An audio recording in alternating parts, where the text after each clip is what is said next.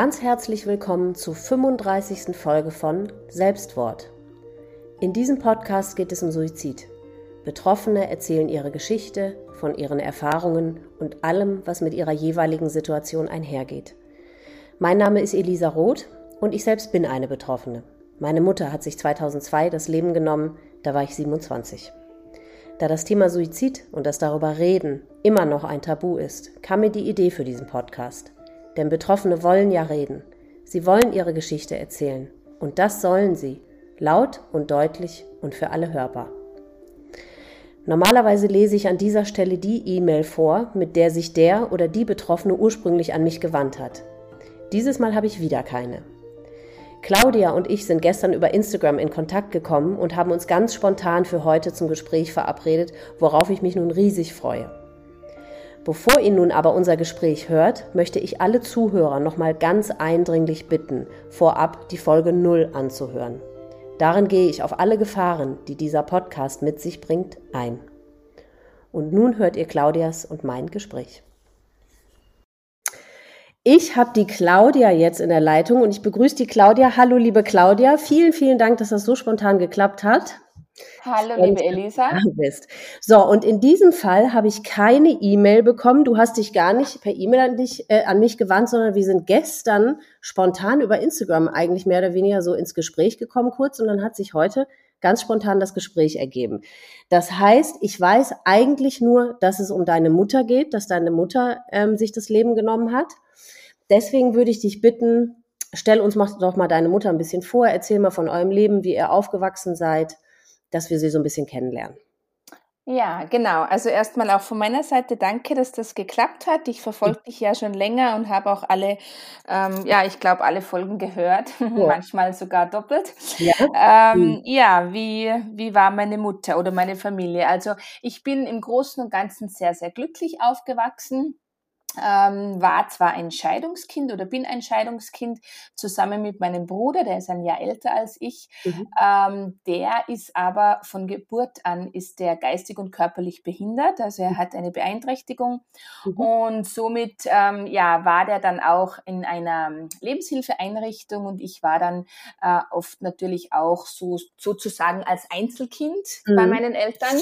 Er war natürlich auch äh, immer bei uns, aber oftmals halt was Schule betrifft und so war er da untergebracht. Und als ich zehn war, haben sich meine Eltern dann getrennt und wir sind dann wieder in den ja, ursprünglichen Heimatort von meiner Mutter zurückgekehrt. Das ist ungefähr so 40 Kilometer entfernt war das dann. Mhm. Ähm, ja, natürlich für mich auch ähm, nicht immer einfach. Ähm, Scheidungskind und ich mhm. niemanden und neue Schule, neues Glück. Also ja, war nicht immer ganz so einfach, aber ähm, es hat gepasst für mich. Meine Mama war immer sehr, sehr bedacht, dass es uns gut geht und hat uns sehr viel Liebe geschenkt. Und ja, also alles in allem war das wirklich eine sehr äh, trotz allem eine sehr glückliche Kindheit. Wir waren mhm. sehr zusammengeschweißt und natürlich nach der Scheidung meine Mutter und ich nochmals mehr, weil, wie gesagt, wir dann eigentlich nur mehr zu zweit waren. Äh, mein Bruder mhm. in dieser Einrichtung und immer dann Wochenende oder 14-tägig bei uns war. Und somit waren wir eigentlich äh, sehr, sehr eng, wir zwei. Mhm. Hast du den Kontakt zu deinem Vater immer dann noch gehabt? Äh, ja, danach schon kurzfristig, also so drei bis vier Jahre mhm. äh, hatten wir noch Kontakt. Äh, er hat den Kontakt dann abgebrochen und ja, mittlerweile habe ich ihn, ja, ich glaube 26 Jahre jetzt schon nicht mehr gesehen und gehört.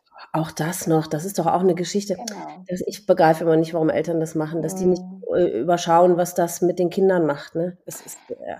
Allein ja. Mir das Herz, das ist wirklich mm. Ja, ich habe das auch ganz lange nicht begriffen, vor allem natürlich ja. auch ähm, mehr Leid tat mir auch mein Bruder, ehrlich gesagt, weil der hat das natürlich gar nicht verstanden. Mhm. Ähm, ja, ich habe sehr, sehr viel natürlich auch Aufarbeitung gemacht in den letzten Jahren und ähm, ist natürlich auch nochmal alles hochgekommen, aber mhm. mittlerweile muss ich sagen, äh, habe ich das Thema Vater ganz gut ähm, ja, also ganz gut aufgearbeitet, so muss man mhm. sagen. Mhm. Okay. Genau. Mhm. Und hatte deine Mutter dann irgendwann einen neuen Mann oder seid ihr alleine geblieben? Oder ist genau. Mm, nein, sie hat dann jemanden kennengelernt ähm, und ist dann auch, also sie hatten eine ähm, zuerst mal zehn Jahre eine Fernbeziehung, das waren ungefähr so 350 oder 370 Kilometer Entfernung, also sie ja. haben immer gependelt. Ja. Und äh, danach ist sie dann eben zu diesem Mann gezogen nach Wien. Mhm und ähm, hat da dort in Wien gelebt, hat sich dann zuerst mal riesig drauf gefreut. Sie war Krankenschwester mhm. und äh, ja, Stadt, also wir wohnen ja hier in einem kleinen Dorf, das ist ja fast jeder kennt jeden, also mhm. ist manchmal ähm, ja ziemlich öde mhm. und sie freute sich halt sehr drauf. Und als sie aber dann in Wien war, hatte sie eigentlich sehr schnell starkes Heimweh und ja, es ist halt dann auch nicht immer alles so rosig dort. Ja, die, sie, sie kannte das halt einfach nicht, diese Anonymität Mobilität und dieses, dieses Großstadtleben, das war halt einfach ganz was anderes als bei uns. Ja. Und ähm, ja, aber sie verstand sich sehr, sehr gut mit ihrem damaligen Freund äh, beziehungsweise Mann dann und ja, die schienen sich irgendwie so gefunden zu haben. Aber als sie nach Wien gezogen ist, da warst du schon, hast eh nicht mehr zu Hause gelebt oder wo warst du denn da? Nein, da habe ich, bin ich schon ausgezogen. Also, also da war ich schon ein mhm. großes Mädchen, ja. Und hatte auch schon, war schon verheiratet und hatte ah, schon mein erstes Kind. Der mhm. war damals zwei.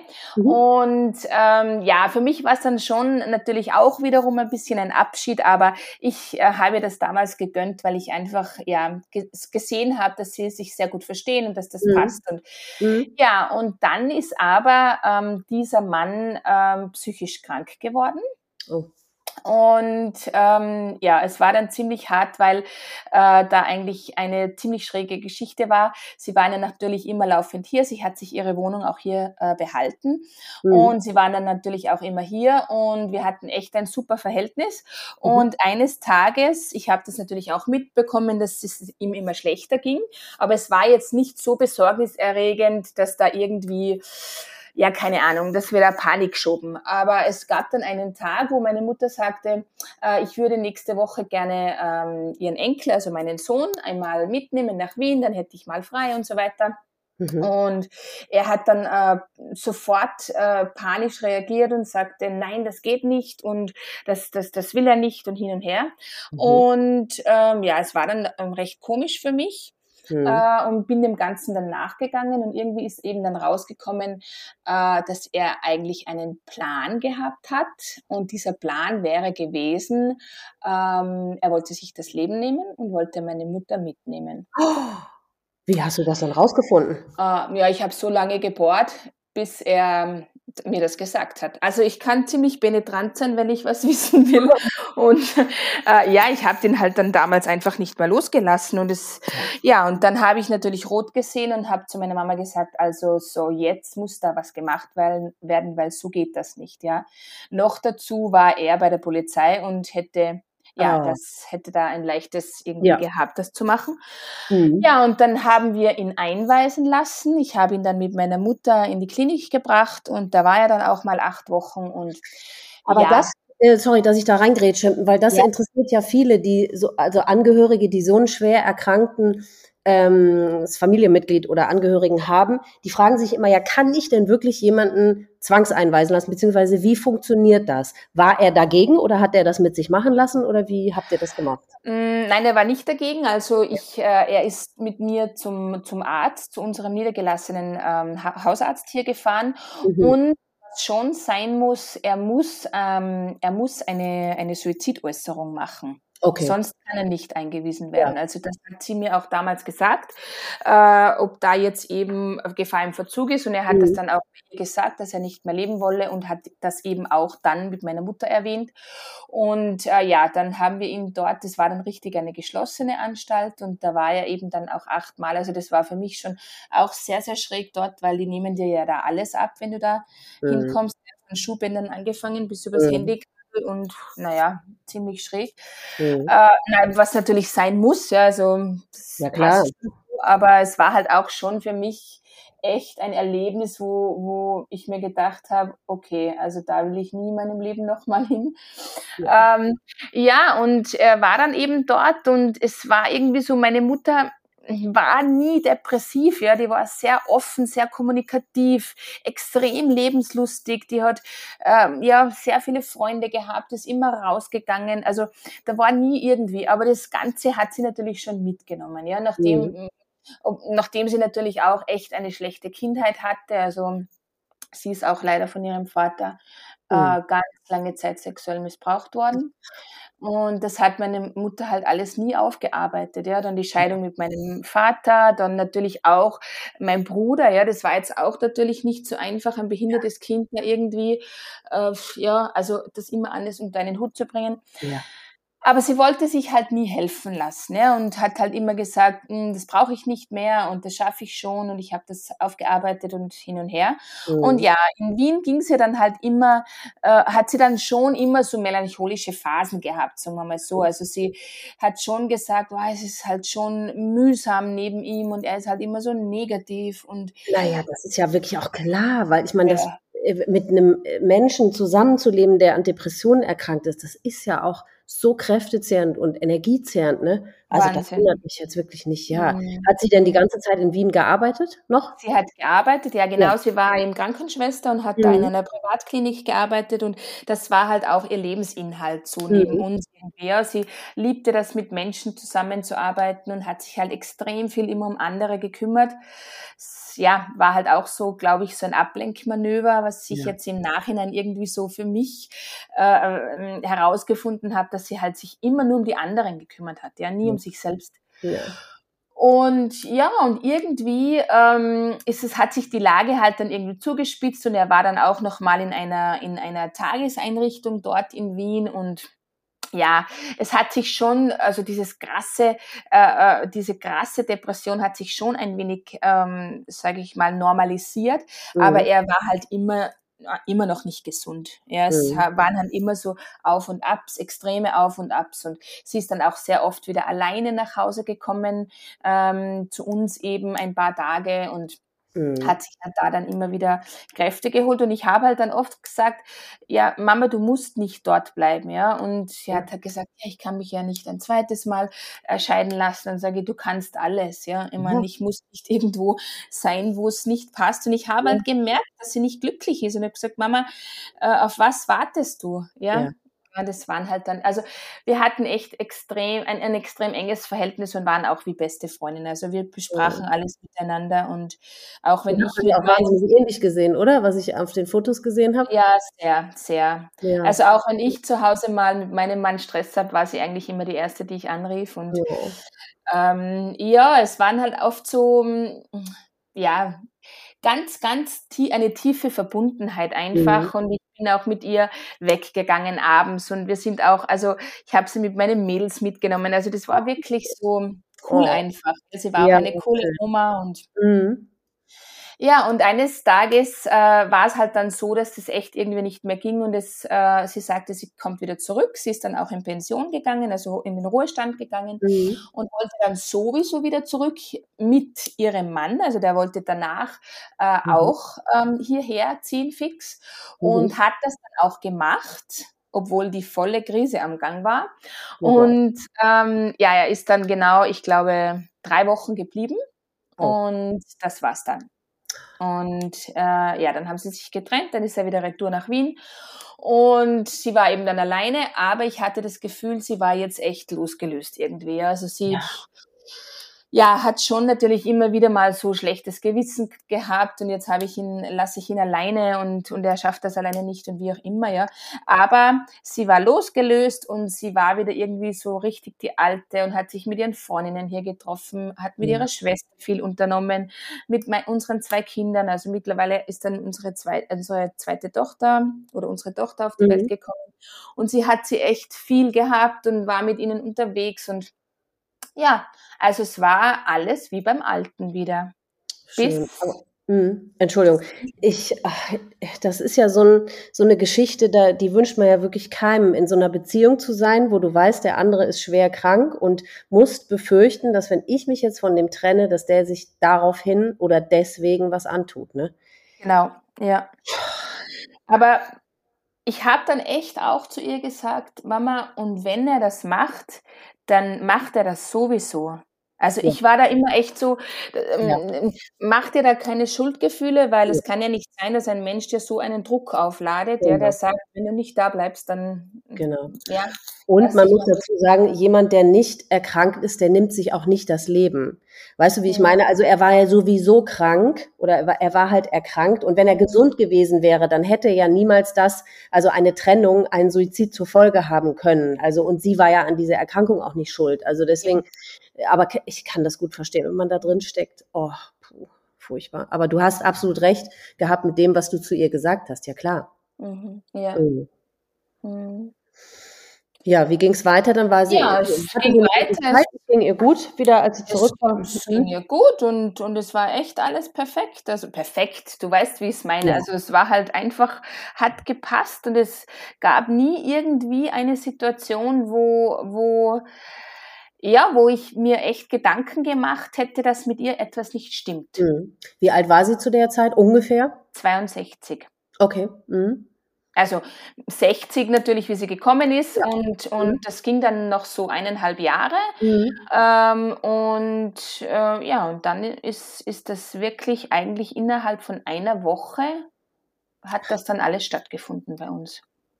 Das gibt's doch nicht. Ja, also sie, sie war, ähm, sie hatte ähm, sich mit Corona infiziert damals mhm. und war aber jetzt ehrlicherweise hatte da keine Angst, ja. Also sie war mhm. Krankenschwester und sie war da immer auch diejenige, die da zu mir immer schon vorher wieder das erste Mal, das irgendwie äh, war, wo da echt Panik war bei uns und sie gesagt, ja, jetzt beruhig dich mal und es gab schon so viele, schon so viele Viren äh, ja. im Leben.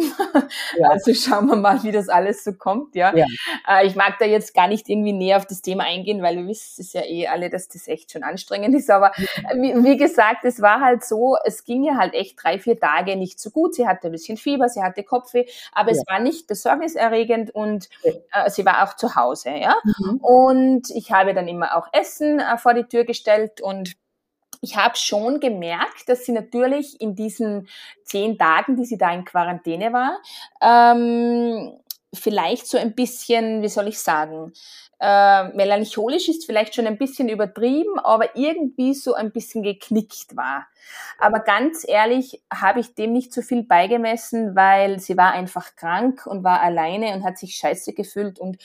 Hat, äh, hat einfach auch gesagt, es nervt sie eingesperrt zu sein. Ja, das war so ihr eigentlich ihr ihr Hauptthema. Ja, dieses ähm, ja. äh, sage ich sage ich echt mal so dieser Beschluss, den du da bekommst.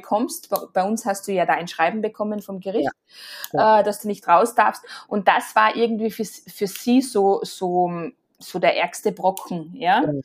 Und ähm, ja, und wir telefonierten echt am Tag mehrmals, weil ich natürlich immer sage, wie geht's dir? Hat sich nichts verändert? Nein, nein. Und es wurde auch dann besser. Mhm. Und dann war es so, das war dann Anfang November. Und dann äh, war es so, am 15. wir haben ein Haus gekauft, also wir standen kurz vorm Umzug und mhm. haben am 15. November die Schlüssel bekommen. Mhm. Und sie hat dann äh, mir, das war schon ganz lange ausgemacht, ähm, sie nimmt die Kinder eine ganze Woche zu sich, mhm. damit wir da irgendwie in Ruhe halt da ähm, siedeln könnten und mhm. ähm, ja. Und dann war natürlich das schon ein, ein, wenig so, sie hatte vorher schon ein schlechtes Gewissen, weil sie mir nicht einpacken helfen konnte, ja, diese mhm. zehn Tage. Und ich sagte immer, Mama, es ist alles gut und ich habe das im Griff und ja. Mhm. Und ähm, ja, und dann ist der Tag gekommen, wo die Kinder ähm, zu ihr äh, sollten. Mhm. Und es war aber ein kleiner Punkt, den ich nicht wusste. Ich wusste nicht, ab wann sie in Quarantäne, also, also wie lange sie in Quarantäne war. Mhm. Sie hat mir das ja zu Anfang ein bisschen verheimlicht, dass der Test positiv war, warum auch immer. Ja. Und, und ich habe gesagt, und ich habe sehr gewusst, und sagt Mama, es gibt's ja nicht, dass sich die immer noch nicht gemeldet haben. Na, es ist komisch und die melden sich nicht und sie hat da immer ein bisschen so, äh, aber ich bin eben dann draufgekommen, aber dann wusste ich eben nicht genau, wann der letzte Tag war. Okay. Und jetzt ähm, haben wir ausgemacht, das war damals sonntags, dass sie sonntags die Kinder zu sich holt und der letzte Tag wäre aber Montag gewesen. Mhm. Und jetzt hat sie mir das nicht gesagt und jetzt hat sie eben sozusagen eigentlich die Kinder noch in der Quarantäne geholt. Ja, sie war gesund, es war nichts mehr und ja, ich war da ja eh ein bisschen schmerzbefreit, was das Thema betrifft. Mhm. Und ja, äh, und dann waren die Kinder bei ihr und sie hat mir ähm, zugesagt, mit meiner Tante noch die alte Wohnung zu putzen. Mhm. Sie kam dann am nächsten Tag komplett verweint und, und dann sage ich, was ist los? Also ich war dann echt so, zuerst Hilfe, ist irgendwas passiert. Mhm. Ja, es geht ja nicht gut und sie weiß auch nicht warum und irgendwie ist so komisch und sie muss die ganze Zeit weinen und sie weiß aber selbst nicht warum. Sie kann nicht mehr schlafen. Und, und das war bei meiner Mutter komplett äh, untypisch. Ja, meine Mutter ja. hat immer geschlafen. Mhm. Ja, und wenn mhm. wir alle am Abend weg waren, sie machte sie dann, dann nämlich oft ein schlechtes Gewissen und sagte, also ich würde dich nicht mal hören, wenn du nach Hause kommst oder mhm. zu spät kommst, weil ich schlafe mhm. wie ein Stein. Ja, also es war wirklich untypisch für sie.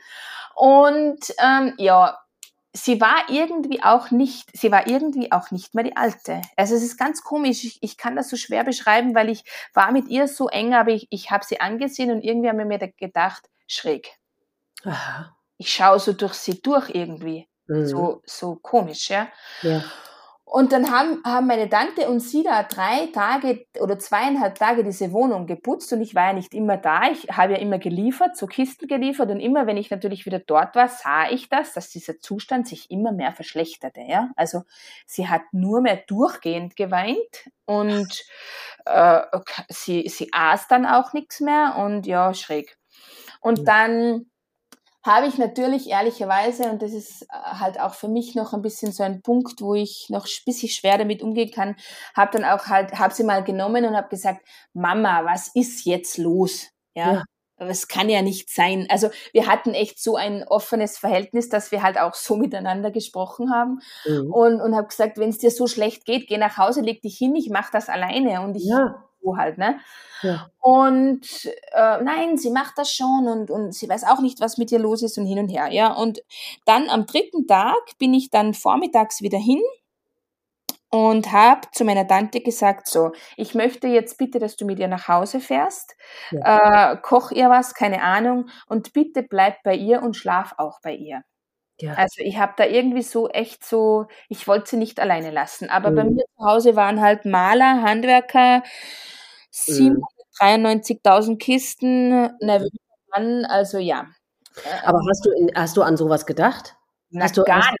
Nee. Na, gar nicht. Na, nicht mal, na, nicht mal im geringsten. Nee. Okay, du wolltest einfach nur nicht, dass sie alleine ist, weil sie sich offensichtlich. Ja, und meine Tante und sie waren halt echt sehr eng auch und meine Tante mhm. ist auch alleinstehend gewesen und, und es war öfter echt so, dass sie auch äh, mal bei ihr übernachtet hat, wenn sie, keine Ahnung, am Abend länger gesessen sind mhm. oder wie auch immer. Mhm. Und dann sage ich, bleib doch heute bei ihr. Ja, sie bleibt bei ihr. Mhm. Und sie sind dann an dem Abend echt auch nochmal zum Hausarzt gefahren. Mhm. Weil, weil sie halt einfach immer nervöser wurde und, und äh, irgendwie echt äh, in der Wohnung nur mehr auf und ab und hat immer gesagt, ich weiß nicht, was mit mir los ist in meinem Kopf, das ist wie Pudding, ich, ich, ich kann nicht mehr denken. Ja. Und der hat ihr dann was gegeben, vor allem zum Schlafen. Ja. Und auch ähm, irgendwas was relativ schnell gewirkt haben dürfte, weil mhm. sie dann zwei, drei Stunden später am Abend anscheinend zu meiner Tante wieder gesagt hätte, na, es ist eigentlich jetzt eh wieder alles gut und sie fühlt sich schon viel besser und passt und ja. Dann haben sie auch noch Karten gespielt, haben was miteinander gekocht und ja. Und dann war wieder die Nacht, sie konnte wieder nicht schlafen und dann ist sie in der Früh aufgewacht und war echt volle neben den Socken. Also sie war dann irgendwie, meine Tante hat mich dann angerufen und gesagt, also sie weiß, sich, sie weiß sich nicht mehr zu helfen, sie weiß nicht, was sie mit ihr tun soll. Ja. Äh, sie, sie ist einfach völlig fertig und äh, ja, und dann haben wir irgendwie halt so beratschlagt, ja, ich habe dann auch gesagt, ja, keine Ahnung, pff, was machen wir, ja. Und dann ähm, hat sich die Lage aber dann zu Hause so zugespitzt, dass meine, Ma äh, meine Tante dann die Rettung rief. Ach. weil sie auch mal gesagt hätte, ich gehe jetzt dann raus auf die Straße, vielleicht fährt mich ein Auto zusammen. Ach. Und dann hat meine Tante irgendwie so ein bisschen Panik bekommen, ja? ja. Also und meine Mama war ja sehr selbstbewusst und sehr, also sehr eine starke Persönlichkeit, ja. Mhm. Und ja, sie hat dann die Rettung gerufen, meine Tante, und die haben sie dann mitgenommen. Und äh, bei uns in der Nähe, da ist eine so ungefähr 30 Kilometer entfernt, eine psychiatrische Klinik. Mhm. Äh, da haben sie sie hingebracht, ähm, wobei meine Mutter nie in so eine Klinik wollte, ja. Mhm. Und weil sie natürlich auch Krankenschwester war und da echt auch ein bisschen Einblick hatte in diese ganze Thematik da mit Psychiatrie und Medikamente mhm. und ja. Mhm.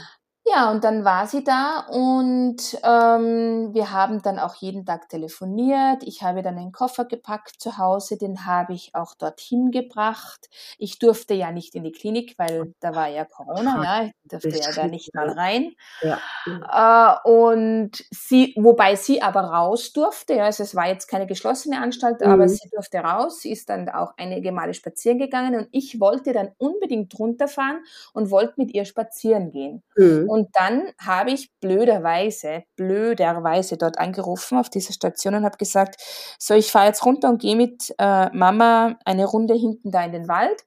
Und dann war da natürlich Panik. Nein, oh Gott, und das, das sehen sie überhaupt nicht gerne, weil wenn ich jetzt da irgendwie äh, Corona hätte, dann würde sie das da einschleusen und dann sage ich, ach, ich kann mich testen, was auch immer, das Testergebnis ja. schicken, schicken oder was auch immer. Nein, das wollten sie alles nicht. Ja, und ich habe dann halt auf die gehört, leider. Und bin halt nicht runtergefahren und ja, es wurde dann echt immer schlimmer. Sie hat dann auch am Telefon äh, irgendwie zu mir immer gesagt, ähm, sie weiß nicht, was los ist, sie kann nicht mehr und sie, ich will da raus, ich will da raus, ich, ich kann hier nicht bleiben, das wird immer noch schlimmer. Bitte hol mich. Hat sie denn ähm, irgendwelche Medikamente bekommen vor Ort oder was haben die mit ihr gemacht? Mhm, die hat Medikamente bekommen, mhm. aber das war ein ähm, Freitag Mhm. Und jetzt war natürlich dann, was ja eh irgendwie vollkommen schräg ist, aber übers Wochenende keine Gesprächstherapie. Ja, die ja. haben sie da irgendwie nur notfallmäßig halt da versorgt. Und ja, aber du musst ja wissen, jemand, der psychisch krank ist, der ist ja nur von Montag bis Freitag krank, verstehst du? Ja, aber so war es halt dort, ja. Und am Montag äh, beginnen dann irgendwie diese Gesprächskreise und mhm. sie muss sich jetzt noch gedulden und hin und her, ja. Und ähm, wie sie dann eben gesagt hat, sie will nach Hause, ähm, hätte ich mich echt fast schon ins Auto gesessen und hätte sie geholt. Und dann ja. rief aber natürlich in den nächsten fünf Minuten der Psychiater von dort an. Äh, nein, und wir sollen sie nicht holen, es geht ihr echt schlecht und ja. sie kann nicht mal den Blickkontakt halten und sie ist komplett in sich gekehrt. Sie schläft nicht, sie isst nicht. Und ja, dann habe ich halt auf den gehört, ja. Und habe mir gedacht, der wird schon recht haben. Muss man eben eingreifen. Bei dir knackt es immer so. Äh, äh, ich weiß nicht, ob du irgendwas in der Hand hast, was immer so knackt oder so. Mm, ja, es kann sein, dass das jetzt das Stift war. ich wollte dich vorher nicht unterbrechen, entschuldige. Kein äh, Problem. Genau. Ja, okay. Ähm, ah, sorry, die haben sie, ähm, wollten sie ja. auf keinen Fall gehen lassen. Mhm. Ja, genau. Und dann mhm. habe ich natürlich auf die gehört und habe dann wieder mit ihr telefoniert und habe auf sie eingeredet und habe gesagt, Mama, jetzt steht das noch durch diese drei Tage und wirst sehen, wenn da dann Gesprächstherapie ist, dann mhm. wird das besser werden. Ja, ich war ja auch ein Laie, ja, ich konnte ja, ja das auch irgendwie nicht, äh, keine Ahnung. Und ja, und dann war dann mein, da war dann der 20. November, das war mein 40. Geburtstag. Mhm da rief sie mich an und da war sie natürlich vollkommen, vollkommen am Boden zerstört, weil ja, meine Mutter stand normalerweise mit Kuchen, Gitarre und singendem oh. Chor vor meiner Haustüre, wenn ich oh. Geburtstag hatte oh. und war halt da immer volle äh, mit Gedichte schreiben und keine Ahnung, ja. Und jetzt war sie halt da, hatte sie da vollkommen ein schlechtes Gewissen, ja. Jetzt war sie beim, beim Umzug nicht für mich da, musste die Kinder wieder bringen, war bei meinem 40. Mhm. Geburtstag nicht da. Ja, und dann, ähm, ah, vorher war noch einen Tag vorher, hat mich noch die Psychologin angerufen und hat gesagt, ähm, die Mama wird halt jetzt nicht mehr das Telefon immer abheben und ich soll sie auch nicht immer nicht mehr anrufen, weil sie stresst das, ja, dass so viele Menschen anrufen und wissen wollen, wie es ihr geht und sie braucht jetzt einfach Ruhe. Ja, was heißt denn, wir haben denn so, also, ja. ist, also, ja. komische Maßnahmen, oder? Ich meine, wenn doch einem die Familie, äh, wenn ja. doch einem gut tut, dann ist es doch die Familie, vor allem, ja. wenn die beiden so eng wart. Ja, ich mhm. habe mich halt auch dran gehalten, dass ich nicht angerufen habe, ja. sondern habe ihr immer halt Voicemails geschickt, habe ihr mhm. Fotos von uns geschickt und habe ihr halt jeden Tag ja geschickt, dass wir sie lieben und dass halt alles gut wird und so. Ja, und dann war der 20. Dann hat sie mir in der Früh gratuliert und dann hat sie den äh, Kontakt abgebrochen, vollkommen. Mhm. Sie hat mich nicht mehr angerufen und hat mich nicht mehr, äh, hat, hat, ja, hat nicht mehr abgehoben und ja, ich ließ sie dann echt auch mal, weil ich mir dachte, okay, vielleicht braucht sie das jetzt einfach. Mhm. Und ja, und drei Tage später hat sie sich dann dort in der Nacht das Leben genommen. Mhm. Das gibt's doch und es war gar nicht, das war das Wochenende, also es war gar nicht mehr zu diesen Gesprächs. Äh, ah, doch, doch, das war der Dienstag. Also am Montag hatte sie dann noch Therapie und, und was die immer die da dort auch äh, machten. Äh, ah ja, einen Adventkranz hat sie gebunden, weil den haben sie mir dann im Müllsack mit nach Hause ge gegeben. Ja, also das weiß ich noch. Äh, und am Dienstag in der Nacht ähm, hat sie sich dort erhängt. Mhm. Und es war irgendwie so schräg, weil ähm, am Dienstag um 1 Uhr in der Früh bin ich munter geworden. Und mhm. ich schlafe normal echt auch wie ein Stein, ja, und bin munter mhm. geworden. Und es war mir so kalt, wie noch nie in meinem Leben, ja. Also mir war es so kalt und mhm. ich habe dann alles angezogen, was ich gefunden habe und habe mich dann ins Bett von meiner Tochter verkrochen, weil die war vorher schon zu uns gekommen. Ich wollte einfach irgendwie alleine sein und mir war es so kalt und und ich konnte mich nicht mehr ähm, irgendwie nicht mehr aufwärmen und ja, genau zu dieser Zeit hat sie sich erhängt. Ja, und ich habe das dann natürlich, ähm, also es ist dann die Nacht vergangen und in der Früh. Ähm, Wurde sie auch gar nicht engmaschig überwacht oder so? Naja, die sind dann schon stündlich. Hat das, wer, hat das irgendwie wer überprüft im Zimmer? Sie war ja nicht mal alleine im Zimmer. Das Ach, war ja die nächste Tragödie. Oh. Aber die war, die war halt wahrscheinlich die zweite Dame, keine Ahnung, äh, die war ziemlich, ziemlich äh, neben der Spur, glaube ich, und hat das irgendwie halt dann nicht mitbekommen, was meine Mutter da im Badezimmer machte. Und ich glaube halt jetzt einfach im Nachhinein, sie war ja Krankenschwester und ja. hat das sich halt einfach echt ein paar Nächte angesehen, ja, wie die ja. kommen in der Nacht und so. Mhm. Und in, ja, genau in dieser Stunde, wo sie halt nicht gekommen sind, hat sie das dann vollzogen. Aber das heißt, die hat das, äh, die Klinik hat in der Nacht das dann schon entdeckt. Ja, ja, die, die mhm. waren um, um, um 1 Uhr nachts war die Kontrolle, da lag sie noch in ihrem Bett, vermeintlich mhm. schlafend oder auch nicht. Mhm. Und um 2 Uhr kam die Schwester dann wieder und mhm. da lag sie eben nicht mehr auf dem Bett, im Bett. Das mhm. Bett war aufgebettet. Ist ja auch irgendwie, also es sind alles so Kleinigkeiten, die mir irgendwie so schräg eingefahren ja. sind am Anfang, ja. Und, und sie fand sie dann im Bad vor. Mhm. Und ähm, ja, also ja. Wahnsinn.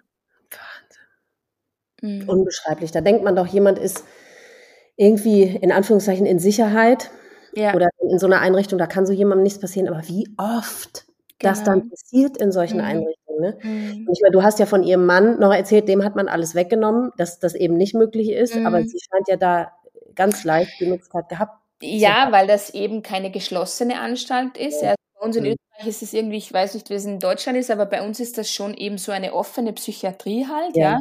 ja. Und ähm, der Psychiater hat mir auch gesagt, sie hat nie einen, einen Suizidversuch äh, irgendwie angekündigt, ja. Oder sie hat nie. Keine Lebens auch keine Suizidgedanken. Gar nichts. Die hat nicht einmal gesagt, ich will nicht mehr leben, äh, gar nichts. Ja? Und weil es ja anscheinend schon so ist, wenn, wenn die das öfter äußern, dann werden die auch verlegt, ja, ja in eine ja, geschlossene ja. Anstalt, mhm. wo, wo, sie dann wahrscheinlich auch engmaschiger betreut werden oder wie auch immer, keine Ahnung. Ja gut, aber wenn die schon auch nachts stündlich überwacht werden, also das ist ja auch nicht nichts. Also da muss man ja, schon eine Gefahr dann doch gesehen haben, irgendwie, ne? Ja, mhm. Ja, sicher, sicher. Naja, die haben dich dann morgens angerufen oder wie ging es? Naja, das ist dann so gegangen, dass eben morgens ähm, habe ich dann die Kinder, Schule und Kindergarten gebracht, dann bin ich heimgefahren, dann habe ich mir mal einen Kaffee gemacht und mir meinen Ofen angezündet, weil mir immer noch so kalt war. Und dann habe ich mir gedacht, so, und jetzt rufe ich sie an. Ist mir scheißegal, ja. ja ob die da irgendwie, keine Ahnung, das mhm. nicht wollen oder was auch immer. Mhm. Und in dem Moment, wo ich anrufen wollte, hat mein Telefon geklingelt. Mhm. Äh, eine Nummer, die ich nicht kannte und irgendwie, irgendwie wusste ich es dann. Ich weiß nicht warum, aber ich habe da abgehoben und dann war da dieser Psychiater dran, also diese Klinikleitung da von der psychiatrischen Abteilung und hat mir das dann am Telefon verkündet, ja. Ohne irgendwie mich vorher zu fragen, wo ich bin, ob ich alleine bin, äh, ja. ob ich gerade auf der Autobahn fahre, ob ich labil wäre, weil der kannte mich ja nicht mal, ja. Also ja. der hat mich ja zuvor nie gesehen. Also ich könnte ja auch, also ja, also. Ja, ja, aber weiß, äh, ja klar, ich weiß, was du meinst. Also, ja, der wollte das quasi erledigt haben. Hm? Ja, der hat gesagt, mhm. so, Frau, Frau Hutte, Sie müssen jetzt stark sein. Äh, und ja, dann äh, ihre Mutter hat sich äh, erhängt. Hat er auch direkt gesagt, hat nicht gesagt, sie hat sich das Leben genommen, sondern auch direkt. Nein, er hat, er hat, äh, ihre Mutter hat sich im Badezimmer erhängt. Also. Ja. Naja, und dann habe ich halt einfach, das war für mich irgendwie wie ein falscher Film, ja. Also. Ja. Du hast ja gar nicht damit gerechnet oder inzwischen doch in den letzten Nein, Nein, nee. nein, an das habe ich echt nie gedacht, nie. Nee. Nie. Und ich habe da immer auch nachgefragt, äh, wie ja. schlimm ist das? Gibt es da irgendwelche? Nein, das hat sie nicht. Und sie haben nicht das Gefühl, dass sie nicht mehr leben will. Ja, also das war ja immer auch in Absprache irgendwie so. Also mhm. wir hatten nie einen Gedanken daran verschwendet, nie. Ja, und dann war das einfach Drama, weil ich einfach irgendwie geglaubt habe, ich, die Welt bleibt stehen. Also ja was, ja, ich habe dann, was ich mich noch erinnern kann, irgendwie mein Handy äh, äh, weggeschmissen und habe dann so laut geschrien. Ich war alleine zu Hause, es war ja niemand da. Und ja, ich wusste, er, ich, er glaube ich, hat dann irgendwann auch aufgelegt, weil ich bin ja dann auch nicht mehr ans Handy gegangen. Er hat mhm. mich dann, glaube ich, nur noch schreien gehört und, und habe dann halt irgendwann mal versucht, meinen Mann zu erreichen. Ja, wie das dann halt in solchen Situationen ist. Mein Mann arbeitet im Außendienst, der mhm. ist halt dann nicht gleich ans Handy. Meine beste Freundin ähm, hat auch nicht abgehoben, ja, also es war halt im, genau so, wie es das halt in dieser Situation brauchst. Ja.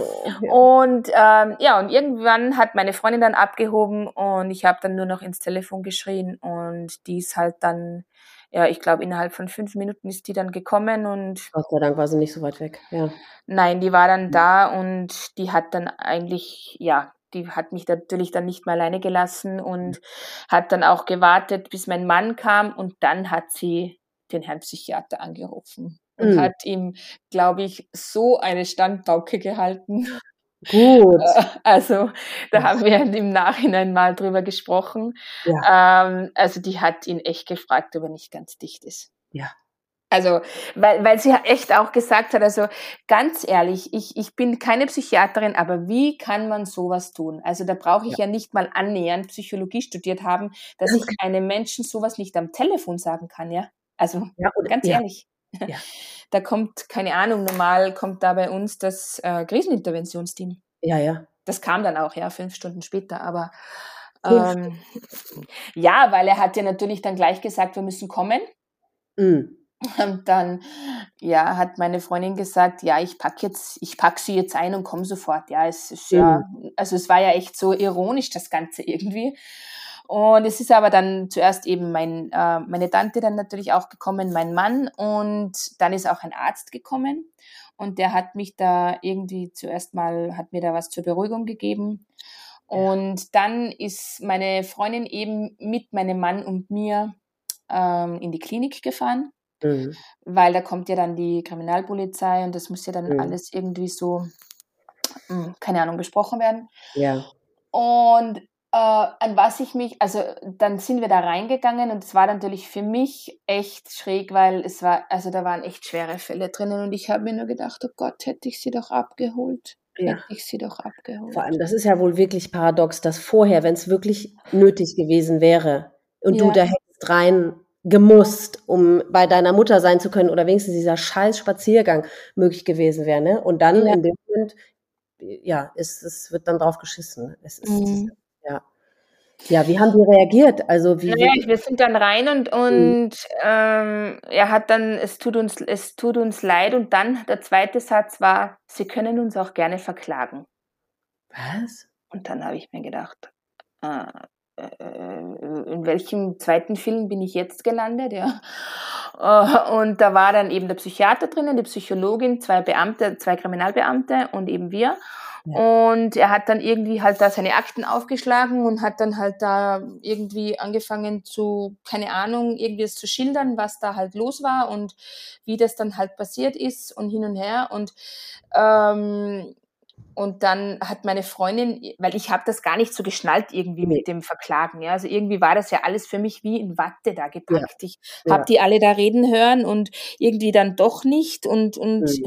meine Freundin hat aber dann irgendwie äh, zu ihm gesagt, also die hat den ja sowieso schon irgendwie ja, mhm. Äh, mhm. äh, wie sagt man, auf dem, auf dem. Kicker, ja, mhm. und sagte dann zu ihm, was soll das heißen, verklagen? Also sollten wir da irgendwas wissen oder mhm. nein, nein, aber so mm, ist natürlich jetzt nicht üblich, dass auf so einer Einrichtung sowas passiert und hin und her. Ähm, ja, da muss ich jetzt vielleicht ein bisschen ähm, danach kurz was einwerfen, weil ich habe mir die Krankengeschichte angefordert. Mhm. Eine Zeit danach. Mhm. Und die wollten sie mir zuerst nicht geben. Mhm. Und haben wir haben mich da dann an die an, an die Anwältin vom Krankenhaus da irgendwie verwiesen und ich habe da echt nicht locker gelassen. Ich ge habe gesagt, ich bin der nächste Angehörige, ich will diese Krankengeschichte, weil ich einfach wissen will, was wurde, was hat sie genommen, ja. was war da ja in diesen vier Tagen. Ja. Und irgendwann haben sie es mir dann geschickt. Ähm, und vielleicht noch jetzt, sorry, ein bisschen verwirrend, er hat mir gesagt, sie hätte sich auf der Duschstange erhängt. Weil ich bin halt einfach ein Mensch, ich will alles äh, ins Detail wissen, ja? ja. wo das mhm. war, wie das war. Ja. Und er hat mir damals in dem Raum gesagt, er hat sich, sie hätte sich an der Duschstange erhängt mit ihrem Schal, den sie mitgehabt hat. Und okay. Und dann stand aber in diesem Bericht was ganz was anderes drin. Mhm. Nämlich, dass sie sich am Handtuchtrockner erhängt hat. Noch mit den Beinen am Boden, also so richtig ja, ja. reingelegt. Mhm. Und ja, ich natürlich habe das dann gleich gegoogelt und das erste, mhm. was dann natürlich kam, war Handtuchtrockner, psychiatrische Einrichtung, ist ganz schlecht. Mhm. Wegen solchen Dingen eben, ja. Warum auch immer, weil wie gesagt, ja, wenn es jemand machen will, geht auch eine Duschstange, geht eine Türklinke. Aber ja, das war halt so und ähm, darum hat er das wahrscheinlich gesagt mit dem Verklagen.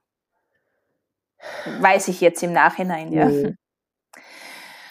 Ja, und dann sind wir halt da noch drinnen gesessen und ich wollte sie dann sehen und dann hat aber ein, der Beamte, der war echt mega, also an, an den kann ich mich auch noch so gut erinnern, weil der war ein, irgendwie so der Einzige, der sich mir irgendwie empathisch angenommen hat und hat gesagt, also er würde mir das jetzt nicht empfehlen da in der Pathologie, weil es ist halt echt nicht schön dort und ja. das macht war, auch Bestand. Ja, Folge war sie noch da. Sie war also noch nicht in die Rechtsmedizin gebracht oder wohin auch Nein, immer. Nein, sie war da. Sie war, sie war da. da. Ja, genau. Und du hättest sie da vor Ort, wolltest du sie noch sehen? Ja, ich wollte sie sehen er hat aber mhm. eben zu mir gesagt, wir sollen das halt doch dann zu Hause mit dem Bestatter machen, ja. weil das halt dann viel schöner ist. Ja. Und, mhm. und, ja, und dann wollte ich aber unbedingt das Zimmer noch sehen. Ja. Und das Badezimmer. Und ja ja, das war eigentlich gleich kein Thema. Der hat mich dann dahin gebracht, wo meine Freundin dann wieder die nächste Krise geschoben hat, weil sie einfach gesagt hat, ja, also sie, sie führen sie da jetzt rein und ich nehme sie dann mit nach Hause, oder? Und wenn die mir dann durchdreht, dann, ja, also ja. irgendwie so war das echt so wie in einem schlechten Film. Also die haben mich da reingebracht in das Zimmer, da lag auch noch jemand drinnen. Ja, also es war nicht mehr dieselbe, das habe ich nämlich gefragt, es war nicht mehr dieselbe Dame, die da mit meiner Mutter gelegen ist, sondern schon wieder wer anders, ja. Und wir sind da in dieses Zimmer reinmarschiert und äh, ich habe mich dann da umgesehen, bin ins Badezimmer und bin dann da, habe mich dann da hingesetzt ein Weilchen und ja. Und der hat es halt ist so absurd. Ich weiß gar nicht, was ich dazu sagen soll. Ja, brutal absurd brutal absurd. Und dann, und, als ich dann rausging, kam meine Schwester, die hat mir dann den Koffer von ihr gegeben ja. und eben diesen Adventkranz im Müllsack. Mhm, mh. Und so, ja, das wäre dann halt noch zu mitnehmen von ihrer Mutter und ja, dann sind wir gefahren. Und hast du in die, ist, ist aus dieser Krankenakte irgendetwas hervorgegangen, was, was erklären könnte, dass das so schnell ging? Mm dass sie so rapide, so schwer erkrankt ist? Nein, es, es ist einfach gestanden depressive Verstimmung. Ach, Verstimmung. Okay. Mhm. Mhm. Äh, aber jetzt nicht irgendwie, natürlich war, ist das dann ein bisschen aufgerollt worden, ihre ganze mhm. Kindheit und so, ja, und das mhm. ist schon drinnen gestanden, dass die, mhm. dass die Dame halt schon einiges äh, äh, mitgebracht hat aus ihrem Leben und so weiter, mhm. ja, aber jetzt nicht irgendwie äh, eine Diagnose, wo man sich äh, dachte, keine Ahnung, schwerste Depressionen oder was auch immer, ja. Mhm. Also keine medizinische Diagnose in dem Sinne. Nein, nein. Mhm.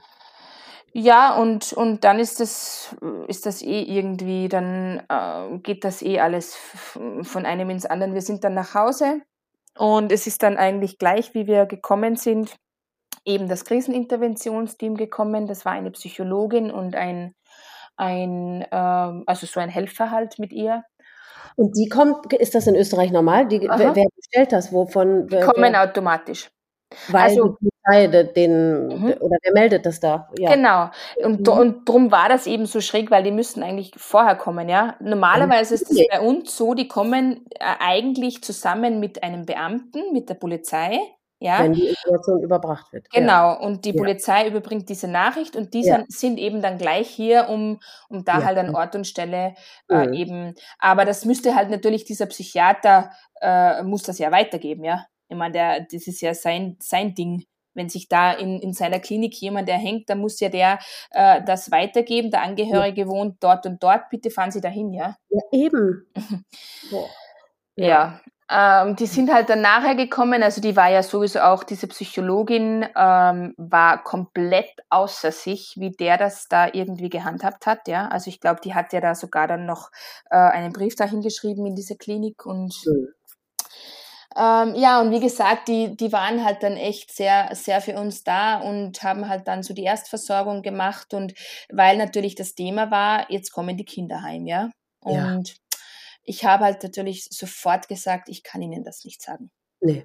Weil meine Kinder waren mit der Oma also volle eng, ja. Also die. Wie alt waren deine Kinder zu der Zeit? Fünf und neun. Okay. Mhm. Und die waren also einfach voll eng mit ihr und haben auch immer bei ihr geschlafen und einfach die Oma war alles für sie. Mhm. Und ich konnte mir das nicht vorstellen, dass ich denen dies, die Wahrheit sage. Mhm. mhm. Und die Psychologin hat aber dann gleich zu mir gesagt, also unbedingt müssen wir ihnen die Wahrheit sagen, ja, mhm. weil einfach, äh, wenn wir sie anlügen, äh, macht das alles nur schlimmer, ja.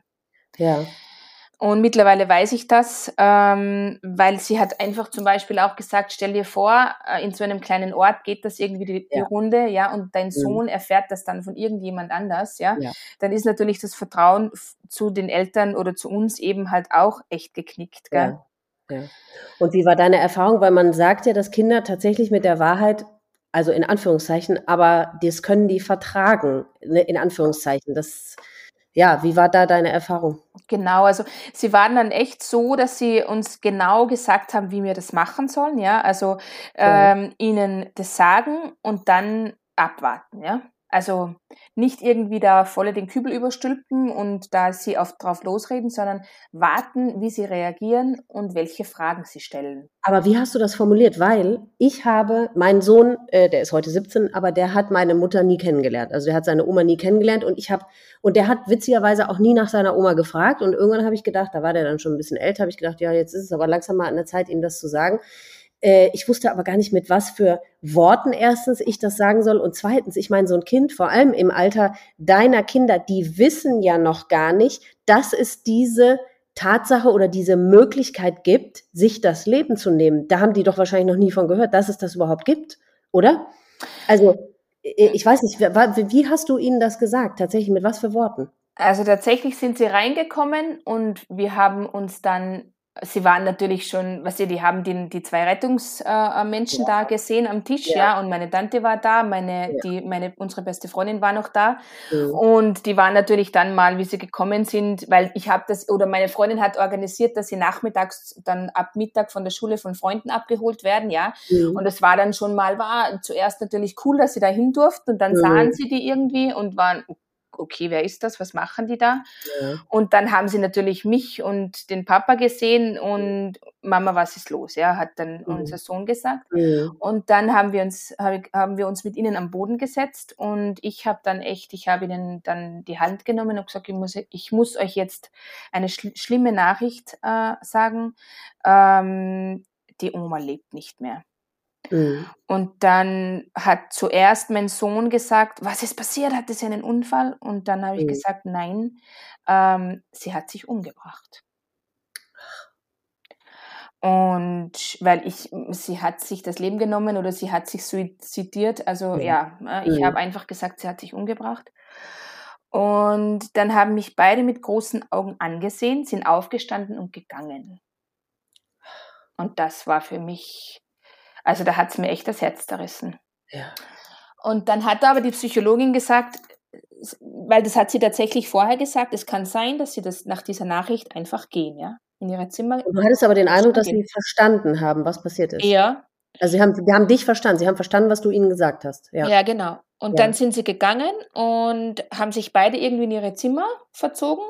Und nach zehn Minuten circa sind sie beide wieder gekommen, haben sich hergesetzt und dann hat mich mein Sohn einen Loch, ein Loch in den Bauch gefragt.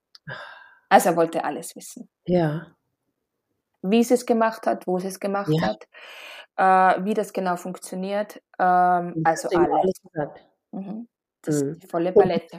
Die Psychologin war die ganze Zeit dabei mit? Die war dabei und mhm. war einfach an unserer Seite und ja. ich habe halt einfach die Fragen beantwortet. Ich weiß mhm. heute eh irgendwie nicht mehr, wie ich das alles, aber ich habe einfach, immer, ich bin ja schon ein großer Verfechter von Wahrheit, ja, also generell ja. jetzt so mhm. und und ähm, habe hab ihnen dann einfach alles erzählt. Mhm. Und dann haben sie angefangen zu malen beide und haben für die Oma ein Bild gemalt. Mhm. Und ja, und dann war echt so, die, das Erste, womit unser Sohn gar nicht so recht umgehen konnte, war, er hat gesagt, warum hat sich die Oma nicht verabschiedet? Ja. Und ja, dann musste ich sagen, ich weiß es nicht. ja, also mhm. ich war dann echt auch so, dass ich oft gesagt habe, ich, ich weiß es nicht. Ich kann mhm. das, ich kann dir das nicht beantworten. Ich frage mich mhm. das selber, ja. ja. Ja, und dann war das Thema mit, wir wollen sie nochmal sehen. Und dann waren die Kinder halt auch gleich, wir wollen sie auch sehen. Oh hm. Gott, haben wir gedacht, bitte äh. nicht. War sie inzwischen beim Bestatter oder wo war sie? Sie inzwischen? war beim Bestatter, genau. Okay. Also mhm. da war dann auch dann schon alles irgendwie, war ich dann natürlich beim Bestatter und. Ähm, Aber hattest du da ein gutes Gefühl? War der gut? Ich meine, konntest du denen sagen, okay, weil der hat ja auch nochmal ein Auge drauf, ne? Ist sie zumutbar oder nicht? Oder was hat der gesagt? Äh, ja, gutes Gefühl wäre jetzt übertrieben, ehrlich gesagt. Also er war sehr äh, phlegmatisch, ja. Also es war irgendwie so eine Abarbeitung halt, wie wenn du jetzt in ein Schuhgeschäft gehst, ja? ja. Und halt da jetzt nächster Fall irgendwie so. Und hat mir dann auch einen Katalog hergelegt, wo man bei uns diese Paten aussuchen kann. Also diese, heißt das bei euch auch so? Patenzettel, nee. ja, diese Trauerankündigung oder, oder Sterbeankündigung, wenn so. jemand gestorben ist. Das macht man ja bei uns. Das ist so ein DIN A4-Zettel. Da ist ein Bild drauf von dem Verstorbenen. Ah. Keine Ahnung, wann der geboren ist, wann der gestorben mhm. ist. Und irgendwie so ein Sprüchlein. Mhm. Und dann kam dann dieser Katalog und ich schlug den Katalog auf und den ersten, den ich sah, ähm, das war ein ehemaliger Schulkollege von mir, der vor drei Wochen in eine Lawine gekommen ist, ja. Oh Gott, oh Gott, oh Gott. Ja, und dann war natürlich für mich, ja, dachte, oh mein oh. Gott, oh mein Gott.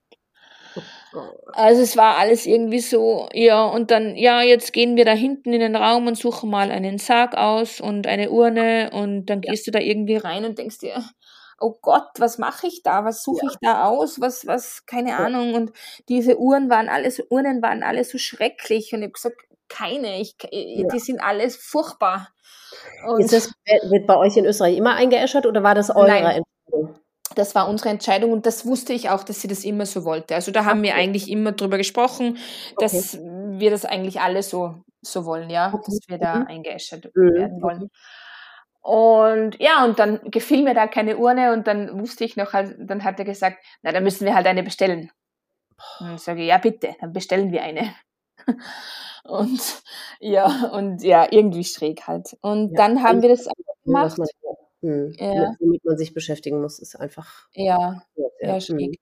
Und bei hm. uns ist das ja dann auch noch so, du teilst ja diese, diese Zettel dann aus, ja. Also Wie, per Hand? Du fährst ja da herum in dem Dorf und, und, und die, die ganzen Bekannten und läutest da an der Tür und bringst diese scheiß Zettel da vorbei. Was? Ja, ja. Oh, das ist aber auch ein schrecklicher Brauch. Also das ist einfach so. Das ist äh, ja, das ist halt so. Und ich habe mich dann eh. Ein kleines Dorf ist oder generell in Österreich? Also in ganz Österreich weiß ich es nicht, in den großen mhm. Städten wahrscheinlich nicht, weil es da halt, da werden sie angeschlagen. Bei uns sind sie ja auch überall da in den Apotheken und so Geschäften sind ja die auch angeschlagen, diese Paten, ja. Dass ja immer jeder weiß, äh, wer da gerade ja, nicht mehr da ist. Und ich habe mich da dann aber auch irgendwann geweigert. Ich habe gesagt, ich fahre dann jetzt echt nur äh, zu denen, die mir auch wichtig sind, sind ja. und habe das dann echt an meine Tanten abgegeben. Also an die Schwestern meiner Mutter, ja. Ja. Und habe gesagt, also bitte, wo immer ihr die auch hinbringen wollt, äh, mhm. ich steige da aus. Ja. Und, und ja, und dann war eben, ah, was dann noch ganz wichtig zu erwähnen ist, meine, meine beste Freundin eben, die hat mir dann eine Dame geschickt. Es gibt da bei uns so ein Hospizteam, mhm. äh, die da eben Trauerbegleitungen machen und so. Mhm. Und meine Freundin sagt zu mir, weißt du was, ich schicke dir da heute jemanden vorbei. Äh, wenn du mit ihr reden willst, redest du mit ihr, wenn nicht, schickst du sie wieder weg. Oh, das war aber toll. Mhm. Und ähm, ja, die ist dann gekommen und es war sowieso generell, äh, muss ich ganz ehrlich sagen, wir hatten jeden Tag warmes Essen vor der Tür stehen. Oh. Ohne dass irgendjemand geklingelt hat. Das war für mich oh. das Beste, was es, was es ja. gibt. Ja. Meine Freundin hat, ist in der Früh gekommen, hat die Kinder geholt. Oh. Sehr oft, ja, weil es einfach, die hat auch Kinder und die, ja. ja, hat sie da halt auch echt mal oft abgelenkt. Ja. Ja, und diese Dame ist dann gekommen und irgendwie ist die bis heute geblieben. Oh. Hm, muss ich echt sagen. Also das war mega. Die hat uns da echt sehr, sehr, sehr geholfen. Ist die jung? Ist die gleichaltrig wie du? Oder ist die... Hm, nein, sie ist so mhm. 52. Mhm und ist einfach da geblieben und hat uns alle gemeinsam, getrennt, individuell einfach betreut. Toll. Aber die ist jetzt nicht irgendwie spezialisiert auf Suizid, sondern generell Trauerbegleitung. Na, Suizid nicht, äh, Trauerbegleitung, genau. Ja, ja. Also mhm. genau, Trauerbegleitung. Mhm. Die macht auch so Sterbebegleitung, daher kannte mhm. sie meine beste Freundin, weil die hat ihre Oma da beim Sterben begleitet.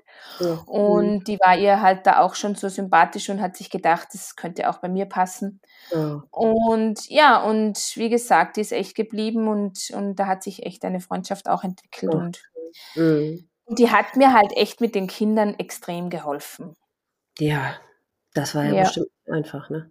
Die ist auch mitgegangen, wie wir sie dann nochmal gesehen haben. Ja, das war jetzt meine nächste, wäre jetzt meine mhm. nächste Frage gewesen. Wie war das noch?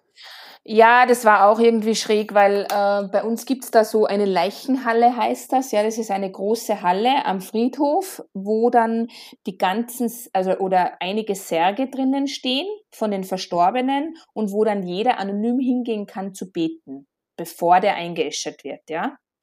Das und in dieser Halle stehen dann mehrere Tote? Kann sein, ja. Aber die Särge sind nicht offen, die sind nein, zu. Nein, nein, die sind zu. Und, und ähm, dann war das eben so, dass äh, wir das eben geäußert haben. Und dann kamen wir dorthin und die haben ernsthaft in diesem Raum den offenen Sarg hingestellt. Oh Gott.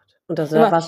Die haben dann natürlich die anderen Menschen irgendwie äh, äh gesagt, sie müssen jetzt da mal draußen bleiben, ja, und, und, und äh, können da jetzt mal nicht rein, aber es ist ja alles verglast, ne? Also oh. wenn ich hätte ja jeder, hat ja jeder gesehen, dass da ein offener Sack drinnen stand. Oh und obwohl es einen Raum dafür gäbe, ja, es gäbe einen Raum dafür. Ja. Aber ja warum das auch immer so war. Ich habe das echt nicht hinterfragt. Das ist alles jetzt erst im Nachhinein, ist das alles Weil irgendwie so aufgekommen. Ja von gut und man, man kapiert doch gar nicht, man weiß ja gar nicht mehr, wo man ist. Nein. Man ist ja einen Fuß vor den anderen setzen kann. Ja. Ne? Und ich muss dir auch echt sagen, ich habe noch nie in meinem Leben einen toten Menschen gesehen. Okay. Das war für mich irgendwie echt, äh, also es war für mich echt schrecklich am Anfang, mir das vorzustellen, aber ich wollte es Mhm. irgendwie doch halt, ja, unbedingt. Mhm. Ja. Und ich bin da zuerst mal alleine rein und habe sie halt dann irgendwie, also es war für mich echt, dieses, dieser kalte, harte Körper war für mich echt, echt schlimm. Hast du sie angefasst? Ja, ich habe sie Mhm. angefasst. Und also sie war ja echt schön. Sie hat irgendwie auch so gelächelt. Sie war echt irgendwie so, so wie losgelöst. Ja. Sie, sie sah ja auch schön aus. Es war ja irgendwie nichts, nichts Schrecklich, Schreckliches. Man sah schon am Hals äh, die Druckstelle, ja, und den, die roten äh, Male am Hals, ja, die sah man schon. Hätte man ja auch verdecken können. Hätte es einen Schal gegeben, ja, aber ja, Mhm. also die sah man schon. das ist doch verrückt. dass- Ich meine, ich, ich bin total erleichtert, dass du diese Erfahrung gemacht hast, weil ähm, man stellt sich das ja nicht so vor, dass jemand, der sich erhängt, dass der danach friedlich aussieht, ne? Nein, Aber nein. sie hat so ausgesehen. Ja, und das habe ich dann ja natürlich auch wieder irgendwie volle aufgenommen und bin dann danach zu einer Psychologin, habe mir einen, Team, äh, einen Termin ausgemacht, die ist auch Ärztin und Mhm. ich wollte alles über den Suizid wissen und warum die so Mhm. friedlich aussah. Also Ja. ich bin da echt ein bisschen schräg, aber Nee, äh, ich ich. Ich bin genauso. Mhm. ähm, und die hat mir das eben erklärt auch, dass es zwei Arten von Suizid gibt und äh, entweder ähm, wenn du dich erhängst mit dem mit dem Knopf im Genick und da irgendwie reinspringst, dann hast du eben äh, einen Genickbruch, ja. Und wenn du Mhm. das machst wie meine Mutter, äh, den Knopf vorne, dann dann ähm, ist es eigentlich kein schlimmer Tod. Es klingt jetzt echt schräg, aber es ist so, dass du sofort bewusstlos wirst. Genau, weil die Blutzufuhr Genau. abgeklemmt wird. Man erstickt nicht, sondern Nein. die Blutzufuhr wird Genau. abgeklemmt. ne? Genau. Mhm. Also du bist eigentlich echt relativ schnell weg, bist Mhm. bewusstlos, merkst es eigentlich gar nicht und dann äh, stirbst Mhm. du. Mhm. Mhm. Ja. Ja, aber trotzdem, dass man dann trotzdem, wenn man da so in so einer Schlaufe da so drin hängt, dann danach friedlich aussieht. Puh, Ja, Hätte ich gedacht. Aber ich freue mich immer, ich bin immer ganz erleichtert für die Angehörigen, die das immer wieder berichten. vor allem, wie ist natürlich auch in dem Bericht genau drinnen gestanden, wie sie das machte, ja. Also mit Kopf äh, drinnen in diesem, also es war ein Schlauchschal, ja. Ein, ein, ein, oder wie sagt man da? Ja, ja. Der, Mhm. wie ein Ring, ja. Ja, ja. Und, Mhm. und äh, wo sie zuerst den Kopf reingegeben hat und dann auch noch die Hand, Ach, damit sie sich halt nicht, damit sie das nicht mehr rückgängig machen kann, ja, hat sie auch die Hand dazu gewickelt. Und also wenn ich mir das vorstelle, das ist schon echt grausam für mich. ja. Ja. Ja. Ja. Was macht grundsätzlich die, die Tatsache, dass sie sich erhängt hat mit dir? Äh, ja, also irgendwie auch paradox, aber so wie meine Mutter war, straight und einfach gib ihm. So habe ich, Mhm. so, so war das irgendwie für mich, weil ich dachte, sie hätte auch, keine Ahnung, Tabletten nehmen können oder sie hätte, Ja. ich weiß es nicht, keine Ahnung. Aber, aber so dieses Erhängen ist halt schon irgendwie so eine Methode, äh, was schon irgendwie ganz tief geht, finde ich. Mhm. Ja, also passt zu ihr, sagst du. Ja, ja, also passt zu ihr, aber äh, weißt du, halt einfach so, äh, ich, ich, ich bilde mir das ein, ich mache das jetzt und Ja, ja. ja, Ja, kann nicht so viel schiefgehen wahrscheinlich. Ne? wahrscheinlich, ja. Außer du Mhm. wirst zu früh gefunden, ja, aber Ja, sonst. ich finde es so brutal. Ich weiß nicht. Meine Mutter hat sich ja auch erhängt. Gut, bei der war das scheinbar das andere Erhängen, deswegen. pff. Ja. Aber, ach nee. Ja. Ist vielleicht noch mal schlimmer das andere, weil du halt Ich echt will da. da überhaupt nichts bewerten. Es ist alles Äh, so eine lebensverändernde Katastrophe. Es ist ja, alles unvorstellbar einfach. Aber deswegen, ich kann total gut verstehen, dass du da so jedes einzelne Detail unbedingt wissen willst. Ich will das eigentlich auch. Ähm, deswegen überlege ich bis heute, es ist ja jetzt bei mir 20 Jahre her, überlege ich bis heute, ob ich die Akte mal einsehen soll. Aber ich, ah, ich weiß es nicht. ja. Weil ich habe dann doch immer Angst, dass man doch irgendwas liest, was man dann doch nicht verarbeitet kriegt oder so. Ja, Mhm. also für mich war es echt wichtig. Ich wollte das Mhm. einfach haben und ich habe mir das Ja. echt zwei, dreimal durchgelesen. Das liegt auch jetzt Mhm. irgendwie da bei mir verwahrt, irgendwo im Keller Aber es gab keine. Fotos oder so da drin. Nein, es gab keine Fotos, nein. Okay. Äh, was ich tatsächlich jetzt überlege, ähm, dass ich dieser Schwester einen Brief schreibe, dieser Krankenschwester, Ja, die sie die sie gefunden gefunden hat. hat. Ja, Okay. habe ich irgendwie so das Bedürfnis, dass, ja, keine Ahnung, Aber vielleicht mache ich das noch. Ja, was für ein Bedürfnis, um einfach zu, mehr Informationen zu bekommen? Nein, um, gar nicht. Um, um mir einfach zu sagen, dass ich das, dass es mir einfach leid tut, dass sie die war, die sie gefunden hat und, und irgendwie so halt, habe ich das Gefühl, ich muss da irgendwie vielleicht ein Mitgefühl aussprechen oder keine Ahnung. Genau, das gleiche habe ich auch gemacht bei demjenigen, der meine Mutter gefunden hat. Ja, das weil, ich, weil ich meine, es ist echt schon heftig, wenn du da reingehst und einen Menschen so vorfindest und keine Ahnung, also schrecklich. Aber ja. das, aber das ist das immer, wenn ich sage, ein Suizid ist für die Angehörigen, also die Trauer nach einem Suizid ist so kompliziert. Und das ist ein Aspekt davon, ja. weil dass wir das Gefühl haben, wir müssen uns dafür entschuldigen. Ich meine, das ist doch wirklich nicht, wir müssen uns schon mal für gar nichts entschuldigen. Aber ich weiß genau, was du meinst, weil ich hatte das auch. Und ich, habe gedacht, ja, ich habe auch in den Brief reingeschrieben, wenn meine Mutter es hätte vermeiden können, dass sie irgendjemand findet, dann hätte sie das getan. Aber es ging nun mal nicht und es tut mir so leid. Ja, aber es ist doch absurd. Es ist doch, dann, ja. dann schlägt man sich oder trägt sich man, man sich mit diesem schlechten Gewissen auch noch rum. Ne? Es ist mhm. wirklich. Mhm. Ja, es war dann auch Thema ein bisschen, mein, mein Mann hatte da irgendwie das zum Thema gemacht, ob wir da nicht rechtliche Schritte ein, einleiten sollten. Ähm, aber auch nicht wieder gesund, äh, nicht wieder leben. Ne? Eben, eben. Und das war dann für mich auch echt kein Thema, weil ähm, weil ich das, wie du sagst, sie bringt mir meine Mutter nicht zurück.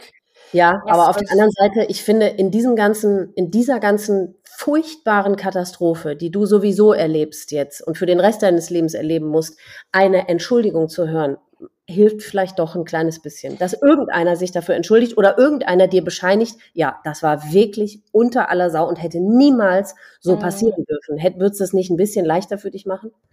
Oder ist es dir egal? Hm, ich weiß nicht, ehrlich gesagt. Es, für mich war eher so der Aspekt, warum ich es gemacht hätte, dass das einfach nicht nochmal passiert.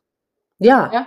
Aber ganz ehrlich, ich, ich hätte das auch wahrscheinlich jetzt echt nicht durchgehalten, weil wenn mhm. du hm. echt äh, mit einer Klinik da irgendwie äh, vor Gericht gehst, oh Gott, äh, brauchst echt einen langen Atem, glaube ich. Und den hatte ich einfach zu der Zeit auch nicht. Mhm.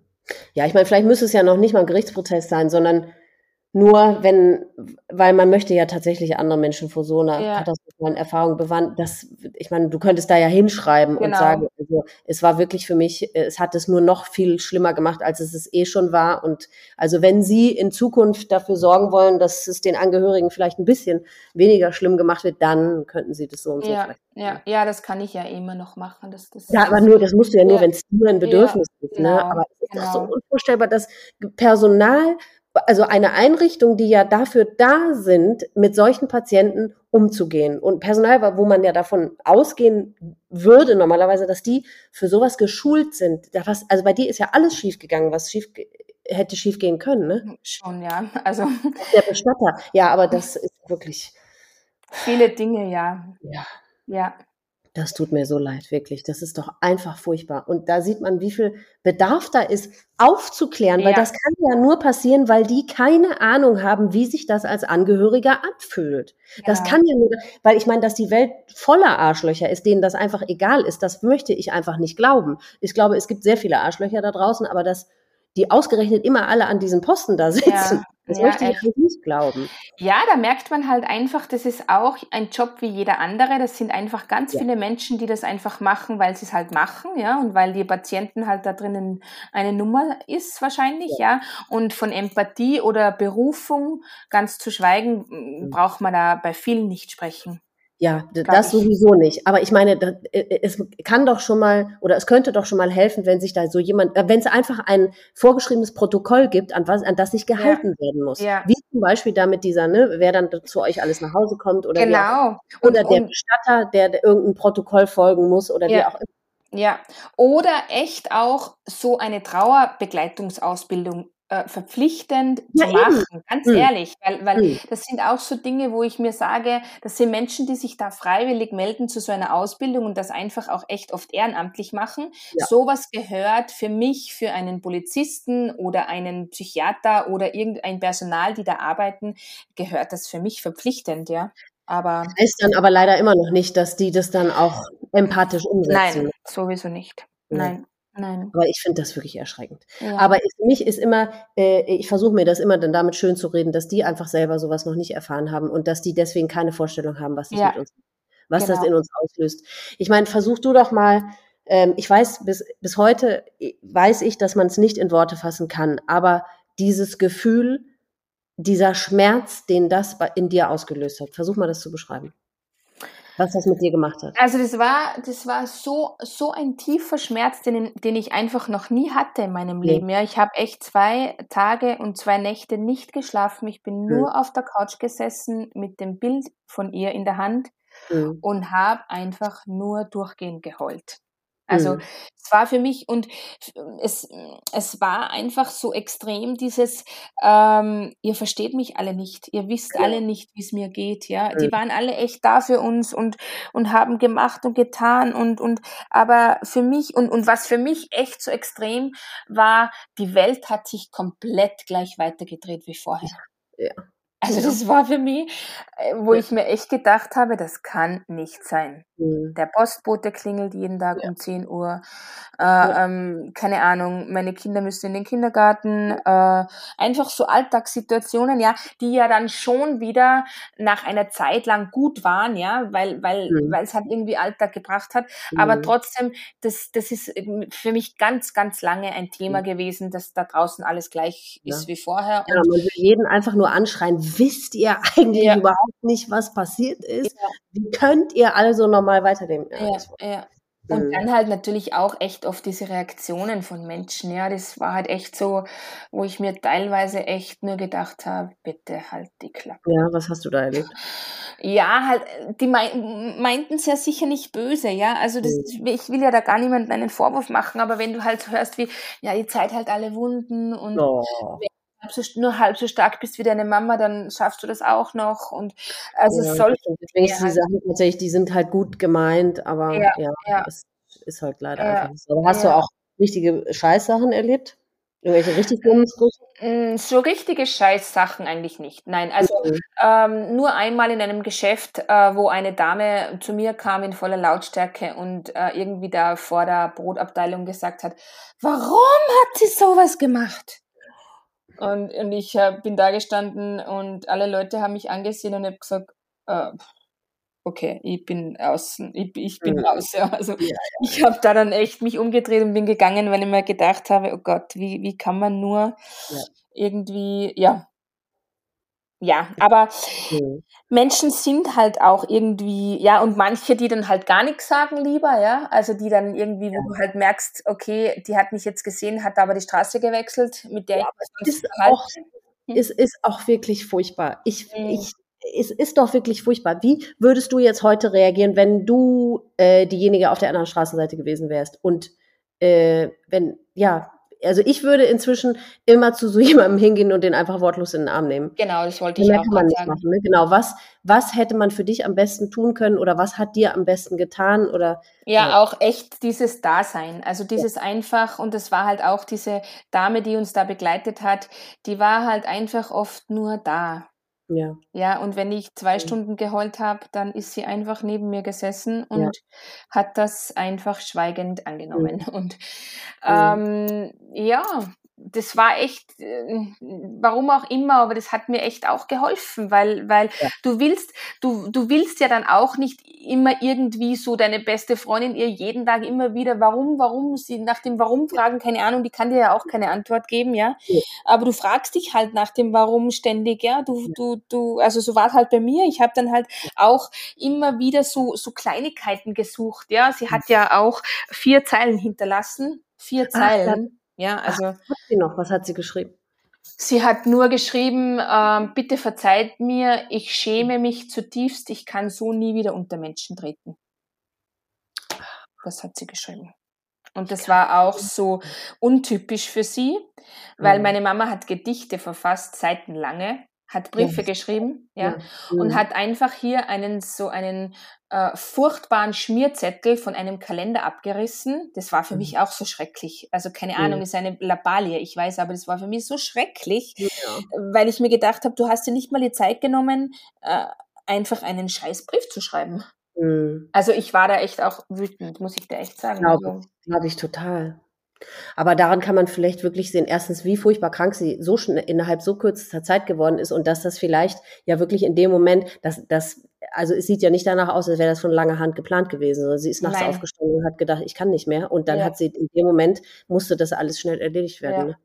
Nein, ich, ich bin auch echt überzeugt, ich meine, niemand weiß irgendwas genau, aber ich bin echt überzeugt, dass das nicht von langer Hand geplant gewesen wäre, weil das habe ich echt auch dann zu Hause bei ihr in der Wohnung gesehen, ja. Also das wäre nicht meine Mutter gewesen, weil die hat, wenn sie auf Urlaub gefahren ist, die, die Sitzkissen äh, äh, äh, hergerichtet, ja, mhm. dass das alles mhm. top war. Und da war halt einfach alles so, wie sie gerade noch da war. Und ja. das war nicht geplant. Also das, das, nee. das weiß ich.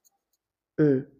Aber ja, in die Klinik gekommen ist ja sowieso nicht, aber innerhalb der Klinik scheint es ja dann eben so schlimm plötzlich gewesen. Äh, ja, und ich habe mich dann halt echt oft gefragt, ob es halt echt besser gewesen wäre, ich hätte sie geholt und sie hätte, das war echt so das größte, das größte Übel für mich, weil ich äh, am Anfang ganz fest davon überzeugt war, dass sie das zu Hause nie getan hätte.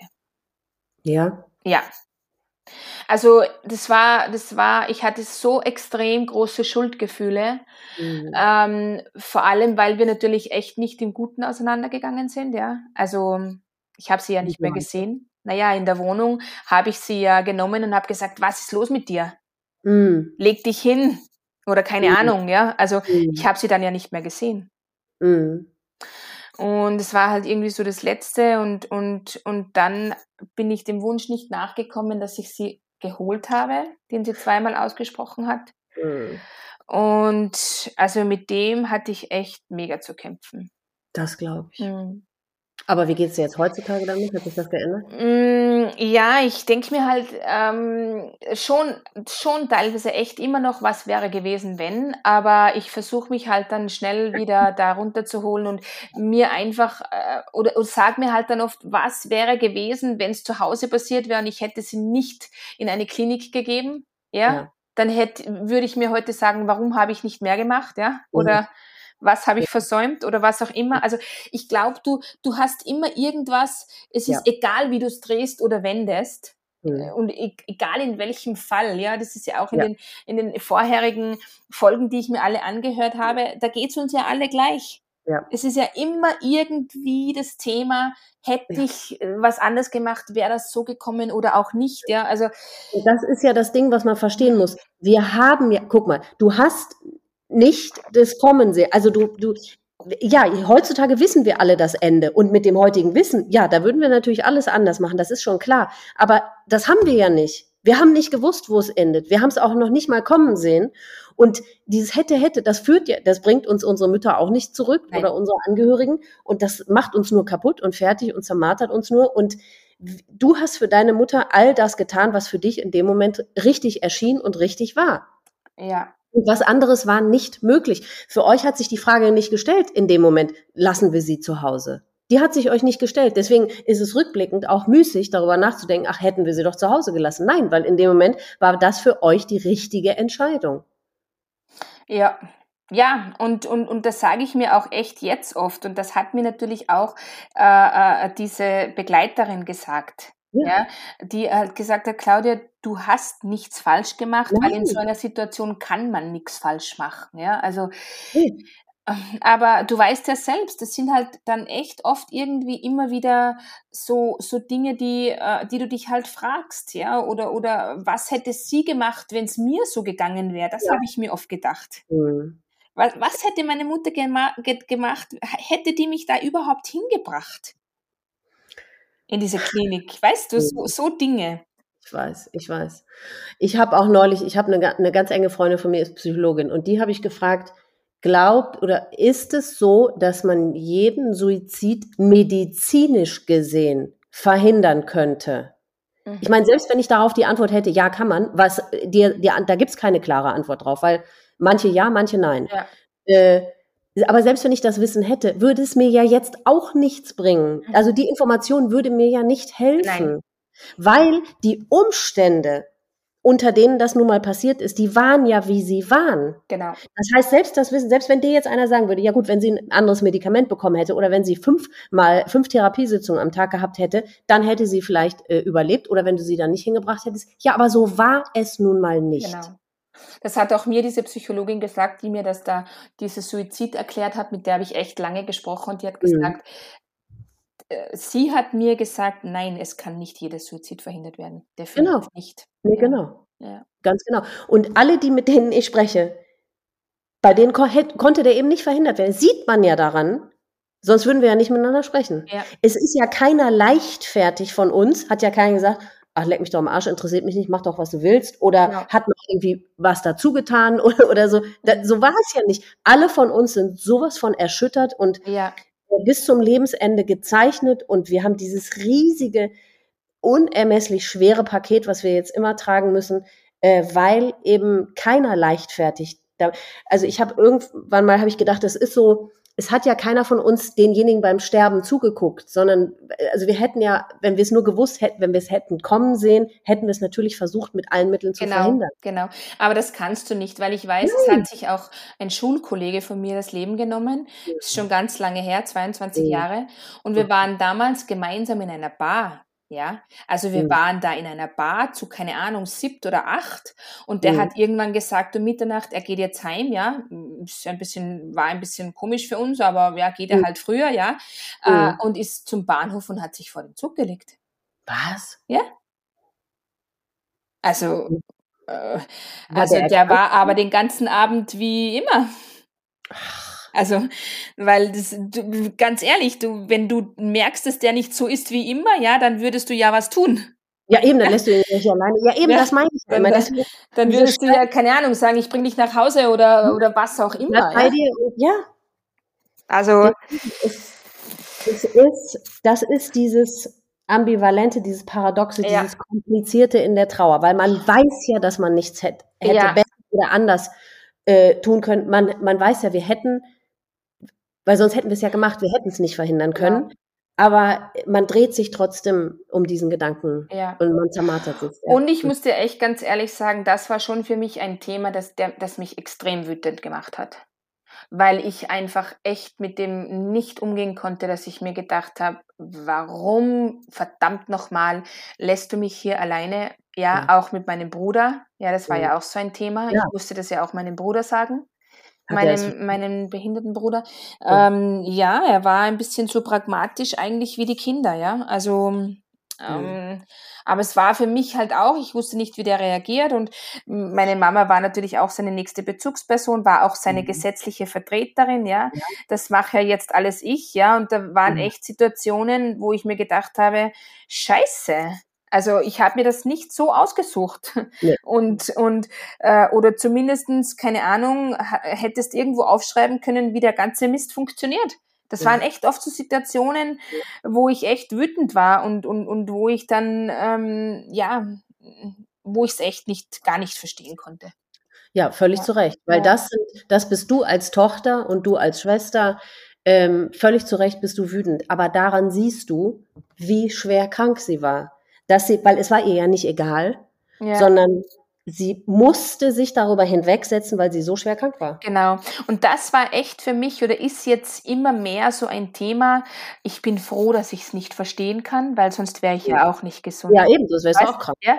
Also das ist für mich echt oft so ein, so ein Thema, wo auch mein, mein, mein Sohn mich gefragt hat oft, Mama, verstehst du das? Und dann habe ich gesagt, nein, Gott Mhm. sei Dank verstehen es wir nicht ins Detail, weil sonst würden würde es uns nicht so gut gehen, wie es uns geht, Genau. gesundheitlich. Ja? Und das ist echt für mich so ein bisschen ein, ein Ding, dass ich mir sage, ich, ich glaube einfach, ob das geplant ist oder nicht, diese Menschen sind in so einem tiefen Loch äh, unvorstellbar für mich. Genau. Hast du deinen Kindern irgendwie erklären können oder gesagt, dass sie das gemacht hat, weil sie, weil das, weil sie an einer Krankheit erkrankt war? Ja, also das habe ich dann auch die Begleiterin gefragt, äh, äh, wie sie da irgendwie damit umgeht. Und sie hat gesagt, du kannst ihnen schon natürlich sagen, dass sie einfach im Kopf äh, krank war. Es war einfach in ihrem Mhm. Kopf. Da gibt's auch so ein Kinderbuch. Ich weiß jetzt gar nicht mehr wie, genau, wie das heißt. Irgendwie mein Gehirn dreht durch oder so. Und, und da geht's eben auch um das Thema Suizid, weil ich habe mir da echt dann ein bisschen ein, mir ein paar Dinge einfach bestellt, wo wir auch nachgelesen haben und so. Und, und das ist dann ganz gut erklärt, dass da echt im Kopf was passiert, wa- was der Mensch, der ist einfach krank im Kopf. Ja. Das Gehirn ist einfach krank und das habe ich ihnen dann auch echt so gesagt, weil die Oma war ja lebenslustig für sie, ja. Die, die ist ja gerade noch mhm. mit ihnen, keine Ahnung, äh, auf den Berg gegangen und mit ihnen ins Wasser gesprungen und ja, das war ja, da gab es ja keine Anzeichen irgendwie. Aber in obwohl, obwohl, sorry, dass ich dich jetzt unterbreche, ja. aber obwohl mein Sohn äh, dann später mal, also mein Sohn ist echt sehr, sehr feinfühlig, ja. Mhm. Ähm, und, und der hat mir später mal gesagt, also Mama, Oma ging es nicht immer gut, das habe ich gewusst. Ach. Und Woran hat er das festgemacht? Keine Ahnung. Also sie, er hat auch gesagt, äh, sie hat oft so also traurig, so traurig äh, geguckt und so. Und er hat mir auch echt einige Geschichten erzählt, die ich nicht kannte nachher. Ach. Die er mit die der Oma besprochen hat. In seinen jungen Jahren hat er das wahrgenommen. Mhm, mhm. Was waren das für Geschichten? Ja, dass, dass sie halt oft so gesagt hat, ähm, ah, ich bin so froh, dass es euch jetzt so gut geht. Ich glaube, da kam ja halt dann schon auch oft ihre Kindheit rauf, ja, also mit diesem mhm. Missbrauch oft. Ich meine, ja, ja. das war ja vom fünften bis zum 15. Lebensjahr. Oh. Also das war ja schrecklichst, ja. Und, und ich glaube halt schon, dass das oft einfach hochkam und speziell, wie sie dann halt meine Kinder da immer wieder sah, äh, halt echt oft Thema war bei ihr und er das halt mhm. halt irgendwie erkannt. Ich meine, sie hat nie mit ihm über das geredet natürlich. Sie hat es ja. halt mir gesagt, ja, was auch mhm. für mich im Nachhinein irgendwie schon oft ein Thema war, wo ich gesagt habe, okay, und ihr das auch gesagt hat, super, dass du mir das jetzt auf die Schultern ladest und ja. aber nichts machst, ja. Ja. Das ist ja auch geil. Ich meine, ja. weil ich habe schon zu ihr gesagt, bitte, du musst das aufarbeiten. Ich bin keine Psychologin, ich bin nur deine Tochter und ja. ganz ehrlich, ich bin auch emotional so eng bei dir. Ich, ich, ich höre mir das gern an, aber ja. Und jetzt weiß ich halt auch im Nachhinein, ähm, auch wenn ich noch so eng irgendwann bin mit meiner Tochter, ich werde ihr solche Dinge, würde ihr solche Dinge nicht erzählen. Mhm. Ja. Weil ich einfach echt der Meinung bin, Kinder müssen nicht mit solchen nicht Dingen alles. belastet werden. Nein, finde mhm. ich nicht. Mhm. Weil wie gehst du damit um? Ja. Mein Opa hat meine Mutter äh, ja. 15 Jahre lang sexuell missbraucht und ich bin auch auf seinem Schoß gesessen. Ja. Weißt du, also wir waren ja mit dem auch voll eng. Also, wo ich mir echt irgendwie schon heute noch frage, aber ja, das sind halt Dinge, sie wollte da, sie hatte äh, wahrscheinlich einfach Angst, das aufzuarbeiten. Sie ist, ja, kann also, ich auch verstehen, Ja, das glaube mhm. ich halt einfach. Ja, dabei sind wir jetzt bei, bei meiner nächsten Frage. Hast du dich äh, jetzt nach dem Suizid deiner Mutter in therapeutische Hände begeben oder in eine Selbsthilfegruppe oder sowas? Mm, also es war so, dass ich eben zweimal bei dieser Psychologin da war und ich mhm. habe eigentlich gleich versucht, mir eine Selbsthilfegruppe zu suchen. Mhm. Die gibt es aber bei uns nirgendwo oder gab es mhm. nicht, erst in der nächsten Stadt und es ist ungefähr von uns eineinhalb Stunden entfernt. Und okay. ja, das war mir dann echt einfach zu mühsam, da irgendwie mit den Kindern, dass, dass ich da irgendwie einen Abend raus war. Und ja, mittlerweile habe ich selbst eine gegründet. Ach, wie toll. Ja, genau. In ja, allerdings auch schrecklich, weil daran sieht man ja den Bedarf. Ne? Puh. Ja, es waren mhm. beim ersten Abend zehn Menschen da. Hör auf. Ja. Oh. ja. Mhm. Und wo hast du das ähm, angeboten oder wie hast du das? Äh, mm, ja, ich habe mir da echt auch ähm, relativ schnell eben durch diese Begleitung, die wir hatten, äh, mhm. habe ich mir dann relativ schnell gedacht, ich, ich muss das auch irgendwann machen. Also irgendwie war das irgendwie mhm. so in meinem Kopf. Ja. Und ich mache auch jetzt diese Trauer- und Hospizbegleiterausbildung. Boah. Auch wie mhm. sie, ja. Und äh, da, da sich da eben eine Freundschaft entwickelt habe, habe ich sie gefragt, was sie davon halten würde, weil ich das mhm. nicht ganz alleine machen will, eben so eine, so eine Selbsthilfegruppe, sondern mhm. eben schon mit einer ausgebildeten, ja, weil du weißt ja nie mhm. irgendwie, keine Ahnung, wie da Menschen reagieren und ich bin ja, ja. eigentlich nur unter Anführungszeichen eine Selbstbetroffene, ja, also ich habe mhm. hab da echt keine Ausbildung und mhm. ja, sie hat dann gleich irgendwie gesagt, mega Idee und ähm, und dann wollte ich das eigentlich nur so ein bisschen über Mundpropaganda zuerst mal. Und dann mhm. habe ich mir aber gedacht, ich rufe da jetzt einfach mal unsere Stadtzeitung an und frage, ob ich da irgendwie so einen Datumseintrag bekommen könnte. Ja. Weißt du, mhm. wie bei den anonymen Alkoholikern, so irgendwie, ja, steht ja auch ja. irgendwie so Boah, die Zeiten in der Zeitung. Mhm. Und, ähm, und diese Dame, die da mit mir gesprochen hat, die kannte ich vom Sehen. Mhm. Und die sagt zu mir, ach Claudia, meine Freundin hat gerade ihren Mann durch Suizid verloren Und ich finde, das ist so ein mega wichtiges Thema. Ja. Äh, willst du mit mir einen doppelseitigen Bericht schalten? Wow, toll. Ja. Und dann habe ich echt zuerst habe ich gesagt, oh mein Gott, keine Ahnung, ich muss dann noch mal eine Nacht drüber schlafen, weil mhm. das ist natürlich jetzt dann das volle Outing irgendwie. Mhm. Ähm, aber ja, ich habe mir dann einfach mit mir selbst so gedacht, wenn ich das jetzt schon mache mit dieser Gruppe, dann scheiß drauf. Ähm, sorry, mhm. dann mache ich das jetzt ganz. Mhm. Und ja, habe dann da meine Geschichte erzählt in dieser Zeitung und mhm. habe dann da natürlich auch gleich diese Termine reingegeben. Mhm. Genau. Gehst du überhaupt damit um, wenn dich jemand anspricht oder so? Ähm, sagst du das offen oder behauptest du irgendwas anderes? Nein, ich sag das offen. Ja, ich auch. Ja, ich sage das offen, mhm. ganz offen. Das hat sich ja Gott sei Dank jetzt im Laufe der Generation so ein bisschen verändert, dass, äh, weil die Generation unserer Eltern, da hat man sich ja noch wahnsinnig dafür geschämt, ne, wenn sich ja. jetzt da ein Kind umgebracht hat oder de, de, der Ehepartner oder eben, ja, wie auch immer. Aber das hat sich ja zum Glück für uns oder für die nachfolgende Generation verändert, ne, dass wir, also genau. ich schäme mich überhaupt nicht dafür. Du?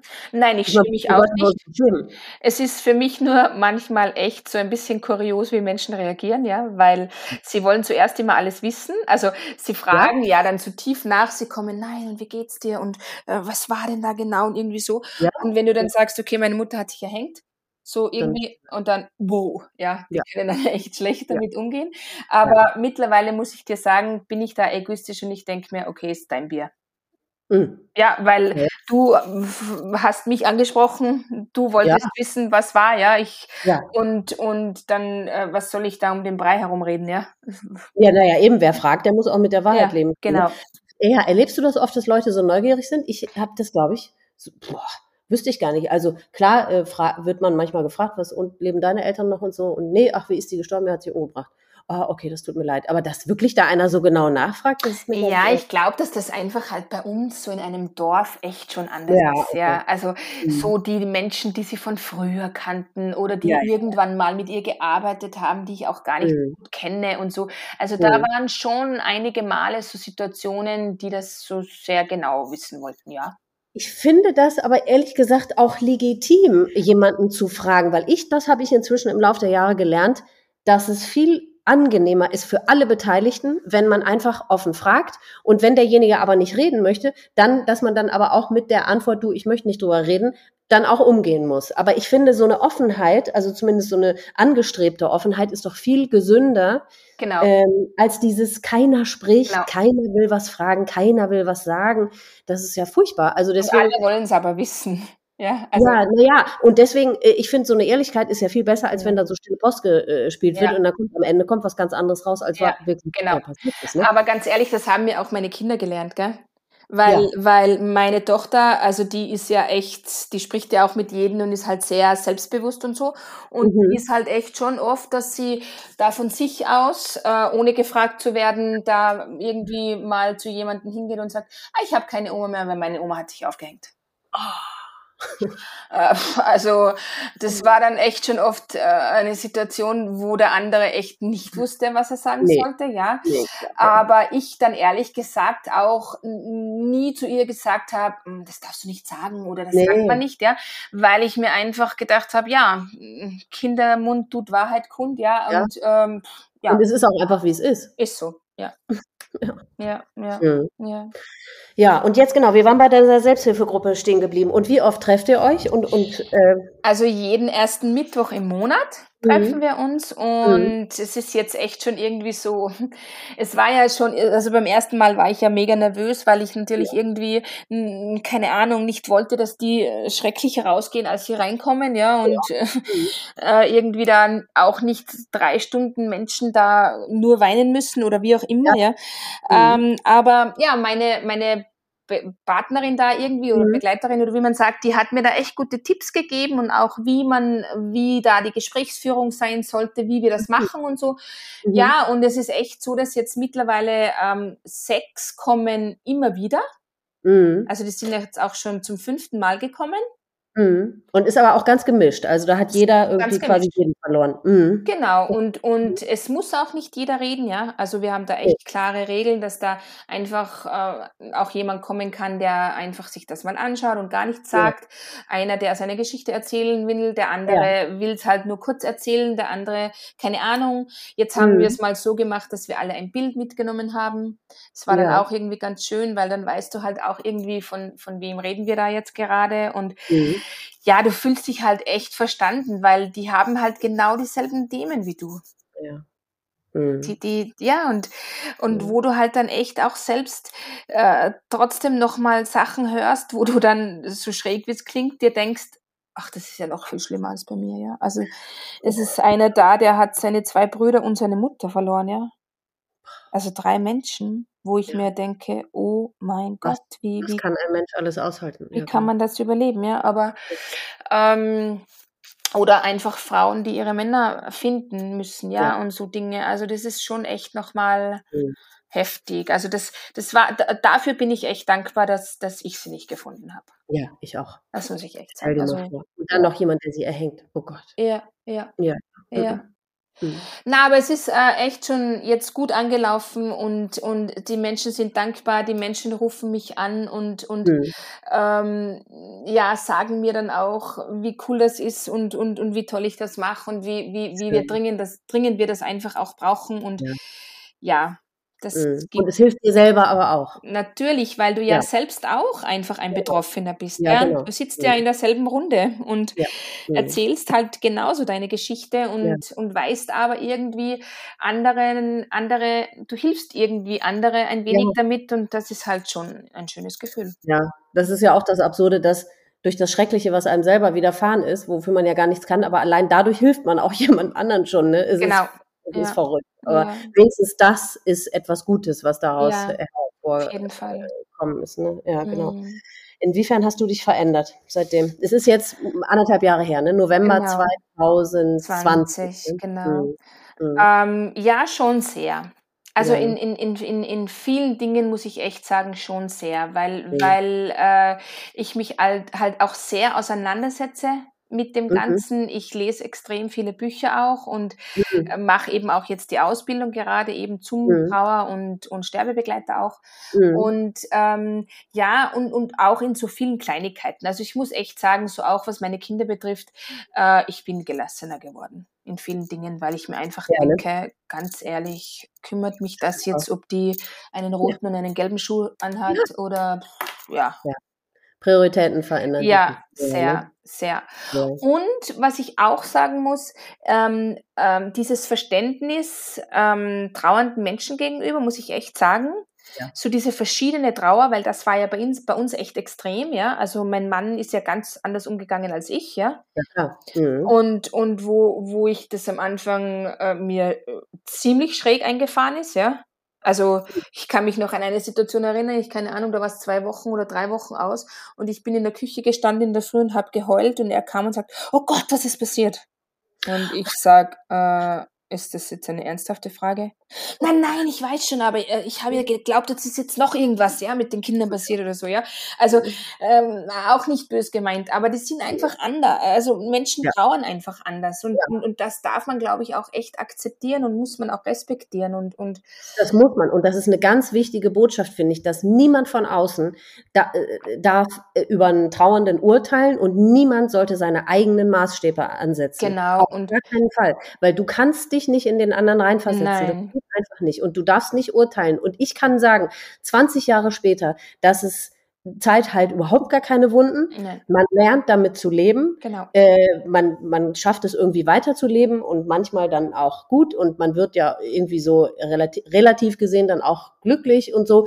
Aber äh, es, ähm, das kann sich einfach keiner vorstellen. Und diesen Anspruch darf, darf auch nie jemand äh, Nein, äh, nein, nein, nein. Und auch speziell nicht, finde ich so, wenn es jetzt zum Beispiel auch so Kinder und Jugendliche betrifft, ja, die dann auch gleich irgendwie wieder das alte Leben aufnehmen, die, mhm. die wollen einfach Alltag, die wollen Routine, genau. die wollen, die wollen raus, die, die, ja. ja Und ja.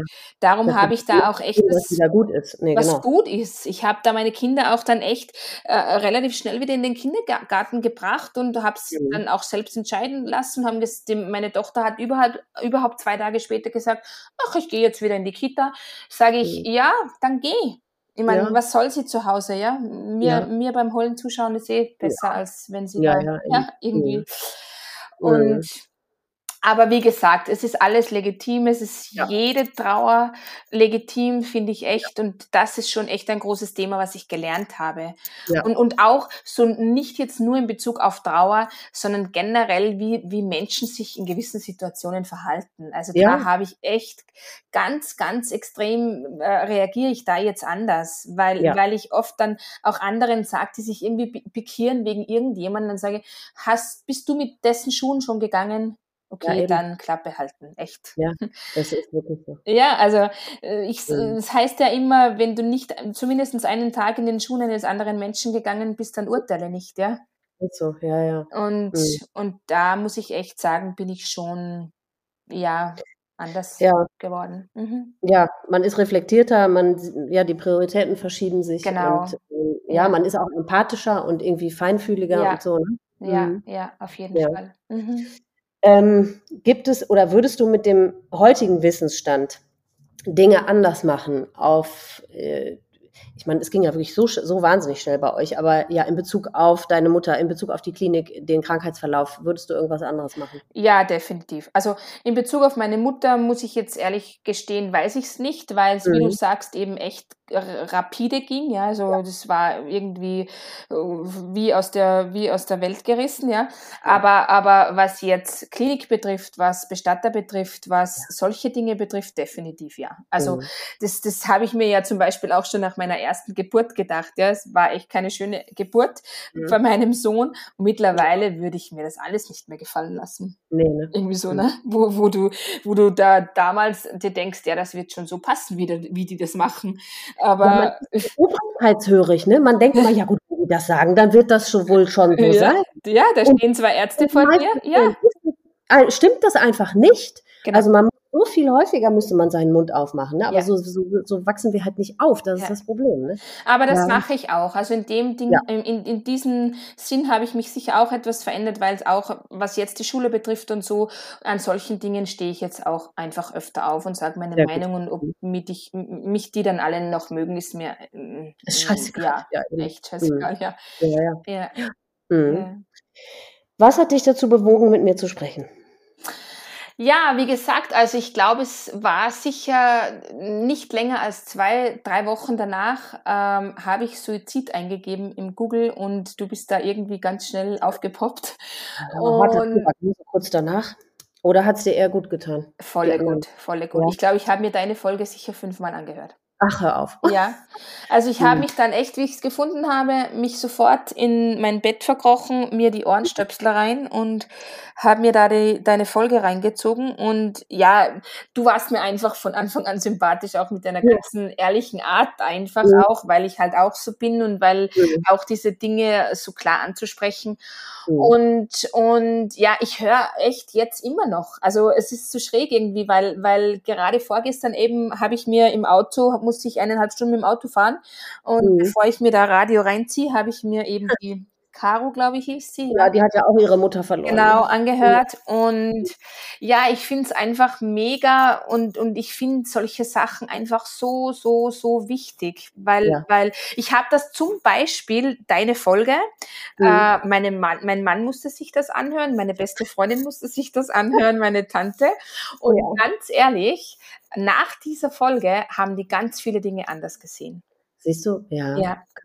Mhm. Und, und das war halt für mich auch irgendwie so ein, so ein Augenöffner, wo ich denke, ja. schau, das, das gehört alles zur Aufklärung, das gehört alles mit dazu, dass Menschen besser verstehen, besser, ja. keine Ahnung, ja.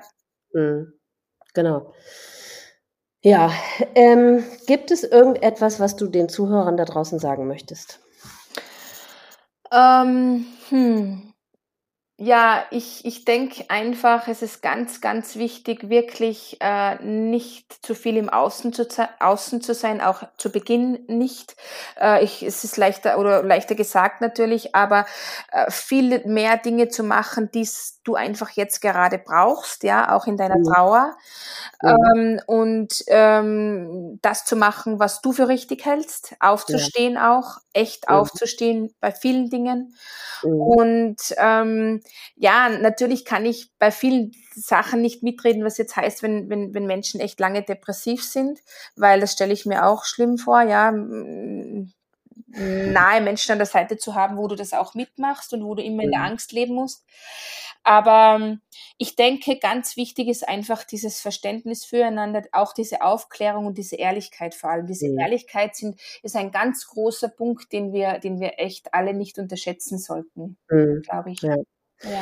Und ich finde auch deine Geschichte so, ich, deswegen bin ich dir so dankbar, dass du sie äh, erzählt hast, ähm, diese unterschiedlichen Verläufe oder die unterschiedlichen Umstände, die zu so einem Suizid geführt haben. Das ist doch der absolute Vollwahnsinn, wenn man sieht, wie, wie die Krankheit verlaufen kann, in was für einer Geschwindigkeit. Oder aber manche sind ja Jahre, Jahrzehnte lang schwerst erkrankt. Ne? Also was für Formen diese verdammte Krankheit haben kann. Ja. Das ist doch wirklich, und das müssen wir alles, deswegen, äh, ich bin irgendwann mal gefragt worden, ja, äh, siebst du denn eigentlich aus oder wonach suchst du aus, wer seine Geschichte erzählen, erzählen kann? Ja, ich sieb gar nicht aus. Es soll, muss jeder seine Geschichte mhm. erzählen, weil jede ist so wichtig, um zu verdeutlichen, was für eine Teufelskrankheit das ist. Ja.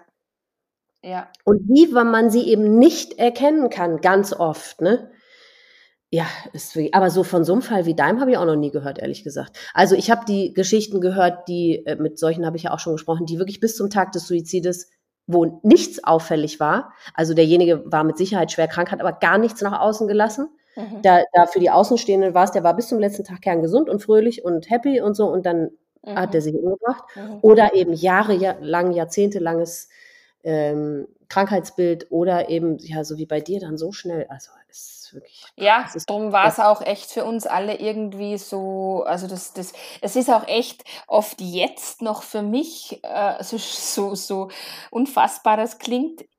Oft jetzt gibt es noch Tage, wo ich in der Früh wach werde und mir denke, ach, hm. jetzt rufe ich sie an. Ach nein, kann ich nicht. Ja, also, oder bei uns war es oft so Situationen, äh, wir haben ganz oft so äh, Sprachnachrichten hin und her geschickt, ja, und mhm. äh, äh, oder was machst du gerade? Ja, sie kocht gerade oder ich komme schnell vorbei auf einen Espresso und so, ja, und und irgendwie sind das halt so Dinge, wo, wo genau diese Dinge so so schwer fallen, die dann ja. einfach nicht mehr sind, ja, und mhm. ich höre mir auch jetzt noch ihre Sprachnachrichten an Oft, ja. Mhm. Das ist irgendwie mhm. gespeichert, frag mich nicht wie, weil ihr Handy gibt's natürlich nicht mehr.